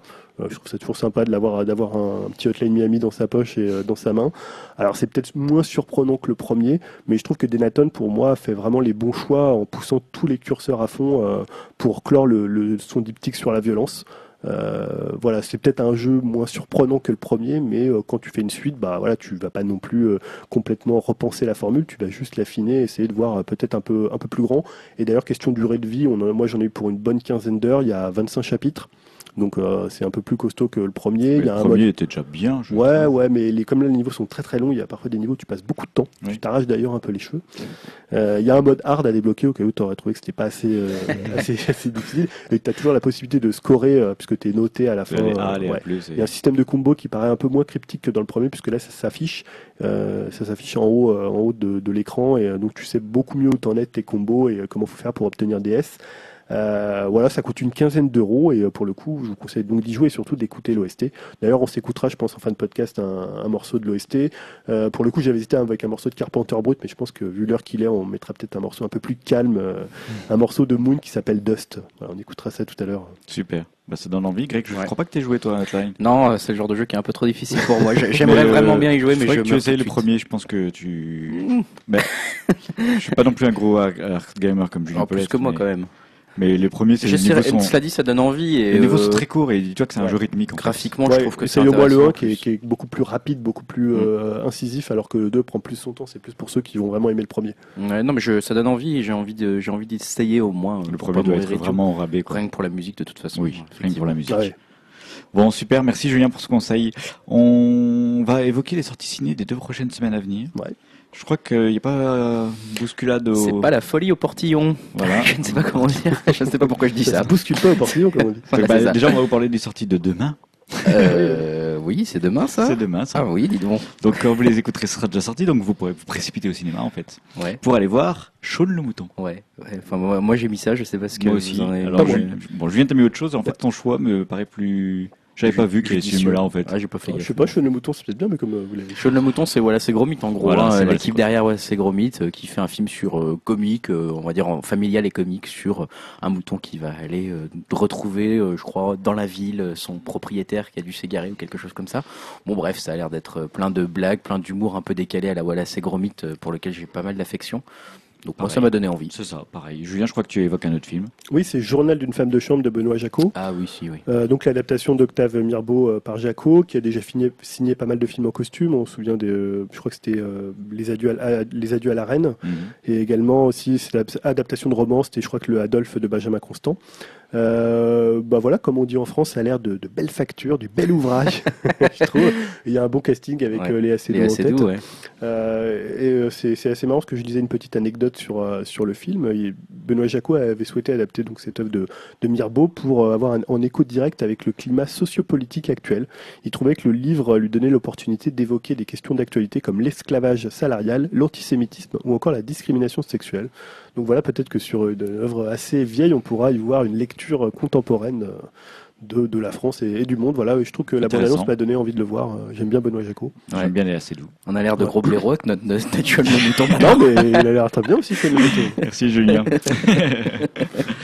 le 8 avril, vous avez sélectionné un autre film euh, tous les deux en fait. Tous les deux le même, Lost Ouais, River. Lost River. Bah ouais, bon, bah réalisé par Ryan Gosling. C'est principalement ça. T'en avais déjà. C'est Ouais. ça qu'on avait parlé, je crois, Ouais, hein, ouais, lors de pareil. notre précédent podcast, avec cette atmosphère euh, assez particulière qui ressemble, euh, bah, finalement, à ce qu'on, dans, au film dans lequel on avait pu le voir à la Drive, hein, finalement, Ouais. le- les Refn. Euh, ça, moi, c'est quasi, enfin, je sais pas que j'ai pas envie de trop d'en savoir sur la l'histoire, etc., mais presque. En fait, je, je me suis un peu préservé. Je me suis un peu laissé emporter par la bande-annonce, qui est effectivement assez euh, énigmatique, fantomatique. Et euh, par cette belle réalisation, ma foi, de bonne facture, comme tu l'as dit, de Ryan Gosling, une belle Facture musique. différente, mais. euh, Ouais, ouais, une belle musique aussi, Ouais. euh, encore un peu dans le style des chromatiques, etc. D'ailleurs, je pense que c'est les chromatiques qu'on doit ouais, c'est vrai que ça, moi, quand tu vois la bande-annonce, tu penses un peu à Refn, aussi un peu à Lynch. Un peu à Euh, Lynch, on voit ouais. cette maison Oui. qui brûle, là, ça rappelle un peu à Lost flashs de couleurs aussi, Ouais. euh, un petit Et peu. un peu aussi à Jeff Nichols, là, celui qui avait fait. euh, comment ça ça ce film? Mud. Ah oui, d'accord, oui, Mud, ouais, ouais, ok. Ouais, euh, parce que ça a l'air quand même dans l'Amérique euh, Mm. assez euh, campagnarde, on va dire. Ouais, il y a des images assez, assez sublimes, moi Ouais. j'ai trouvé, là, quand il, le, t'as un jeune qui fait du bateau sur une sorte de lac avec une lumière qui dépasse, enfin, tu comprends qu'il y a une ville engloutie en dessous, quelque chose comme ça. Là, je trouve que pour Euh, l'instant, Il y a de l'ambition quand même. moi, hein. ce qui me donne envie, c'est que tout ce qu'on a vu, c'était que d'un côté esthétique, en fait. C'est-à-dire que tu, moi, j'ai l'affiche est magnifique. Les, les- tout ce qu'il y a avec la police, les couleurs, la photographie, et je trouve qu'il y a un cachet dans le film qui donne envie d'aller voir le film. Alors, ça se trouve, le film, il va être raté, et ça va être euh, un film prétentieux, une sombre merde, ou je sais pas. Mais je trouve déjà ce qu'il en a mis en avant dans les bandes annonces et euh, euh, dans les, tout ce qui est tout ce qui est affiche, ça m'a donné envie. Ouais, le, le film est présenté, je note ça, je vois ça dans mes notes, j'avais oublié, présenté dans la catégorie Un certain regard à à Cannes. Cannes, ouais, ouais, Je sais effectivement. pas du tout l'accueil qu'il avait eu pour le coup. Ouais, moi, je Mais, sais euh, pas non plus, mais. euh, Ça, moi, ça m'a donné envie, ouais. Bon, Lost River le 8 avril. Et toi, t'en avais pas sélectionné le 8 avril? Non, j'avais vu l'abondance de Lost River et ça m'avait semblé C'est vrai prétentieux qu'à- et très chiant. ah, ah ouais Comme dit Julien. C'est- C'est le risque, hein, c'est le risque, hein, mais euh, Voilà. on sait pas. C'est- J'ai l'impression que c'est un acteur qui refait euh, les films dans lesquels il a joué. Donc, C'est un peu Mais le, le, le ça peut être truc une qu'on bonne pourrait lui surprise. reprocher. Ça peut Et être il une reprend un bonne peu les acteurs avec lesquels Ouais. il a joué, parce qu'on trouvera Christina Hendricks de Mad Men, Ouais. qui jouait déjà dans Drive, et Dans Drive, euh, Eva notamment. Mendes aussi, euh, Ouais. bon, qui est sa femme, et qui a Très bien. avec lui. Merci pour ce conseil ciné. Euh, ainsi s'achève notre podcast pour ce- cette semaine. Podcast cette- nocturne, non Podcast, Podcast nocturne. nocturne. Nocturne. Nocturne. On est fatigué, voilà. Voilà, on est fatigué. Euh, je vous rappelle que vous pouvez nous retrouver sur iTunes, euh, vous tapez Upcast, et n'hésitez pas à nous mettre des étoiles, nous en avons besoin pour notre visibilité, ça nous fait plaisir aussi surtout. Bien sûr. Euh, nous avons un site qui s'appelle upcast.fr, euh, nous sommes toujours contents de recevoir des commentaires. Ouais, vous Nous y- retrouverez euh, le podcast thématri- chapitré aussi, je Mhm. voulais le rappeler. C'est vrai qu'on l'a peut-être pas dit, je sais plus au début on du le, podcast. non, on l'a pas dit au début, c'est-à-dire que vous allez sur notre site et vous avez le podcast, vous l'écoutez en ligne et vous pouvez sauter d'une news à l'autre suivant votre intérêt en fait. Ouais, exactement. simplement. Intérêt pour à la fois les, les gens les news, intérêt pour on les... écrit qui, qui parle au moment de la Euh, news non, mais on l'entend Non. au début de la news, Ah, oui, voilà, d'accord, voilà, du coup. tu, tu vois, tu verras ça, je, je zappe. Ah Ouais, oui, il a trop putain, parlé. C'est c'est encore Stan, c'est pas possible. Allez, je zappe. Donc, upcast.fr, les commentaires nous font plaisir et on prend le temps d'y répondre à chaque fois. Ouais. Euh, et bien sûr sur Twitter, arrobase upcastfrance. Ouais, ou sur lequel on va relancer encore un petit concours. hein. Notre premier concours pour gagner un amiibo a eu pas mal de succès. Donc euh, voilà, bravo à la personne qui l'a Une gagné. gagnante J'ai- j'ai- Ouais, c'est une une gagnante. J'ai gagnante. oublié la son pseudo, mais euh, je, je- Avec un avatar de Peach, donc c'était bien. Euh, exactement. Ouais, ouais. En plus, qui avait l'air d'être très contente, qui nous a vraiment remercié plein de fois, donc ça fait plaisir. Et quoi, qui a reçu, on précise, son qui- amiibo. Qui a reçu son amiibo, qui a retweeté une photo de, de chez elle. Par drone, on l'avait envoyé par drone. on n'était pas sûr. hein, donc voilà. Et euh, non, non. Donc là, on va remettre un petit concours pour le podcast 10 et on va faire gagner deux jeux Bessiège que j'avais conseillé dans le podcast, euh, dans le podcast 9. D'accord. Voilà. Donc on va faire gagner ça pour le podcast 10. Puis on aura même encore d'autres lots après pour le peut-être podcast 11. Ouais, après, euh, on, fera là. peut-être, on fera peut-être des concours aussi un peu internes hein, pour faire Ouais. gagner quand même les gens euh, Ouais, les plus fidèles. Ouais, peut-être par euh, système Donc, de euh, commentaires. Greg Bessiage, tu, Bessiège, Bessiège, tu, ouais. tu veux le faire sur Twitter aussi Oui, on, formule on va le faire sur Twitter. On, teste encore cette formule-là pour cette fois avec les follow RT habituels. Donc, euh, vous allez voir sous votre flux Twitter Upcast euh, apparaître la photo du jeu et le concours. Je pense que ça créera moins de, de folie qu'un amiibo qui a déchaîné les passions sur Twitter. hein. C'était hallucinant. On a eu genre 200 retweets. euh, C'était Ah, n'importe les quoi. amiibo, bah, c'est la folie. les. Ah ouais, ouais, non. Incroyable. Si demain ils annoncent une nouvelle vague, ça va être la folie. Ah bah putain, je les achète tous. Eh bien, en attendant, on vous donne rendez-vous à dans deux semaines, c'est-à-dire aux alentours du 15 avril. Voilà. Ça Voilà. se passe si tout se passe bien. On vous souhaite une Le matin, bonne... on espère. Le matin, oui, on espère aussi. On vous souhaite une bonne nuit si vous n'êtes pas encore couché. Il est tard là. Allez hop hop hop. Comment vous nous écoutez d'ailleurs On l'a pas encore mis en ligne. Écoutez-le à la journée, ce n'est pas non plus complètement buté. Bon, allez, on dit déjà trop de bêtises. Et on réécoute quoi en fin de podcast Oui, Julien. Ouais, on va écouter donc euh, un extrait de la BO de Hotline Miami 2 Wrong Number et le morceau s'appelle Dust et c'est le groupe Moon. Super. Portez-vous bien. À dans deux semaines. Salut. Salut. Salut.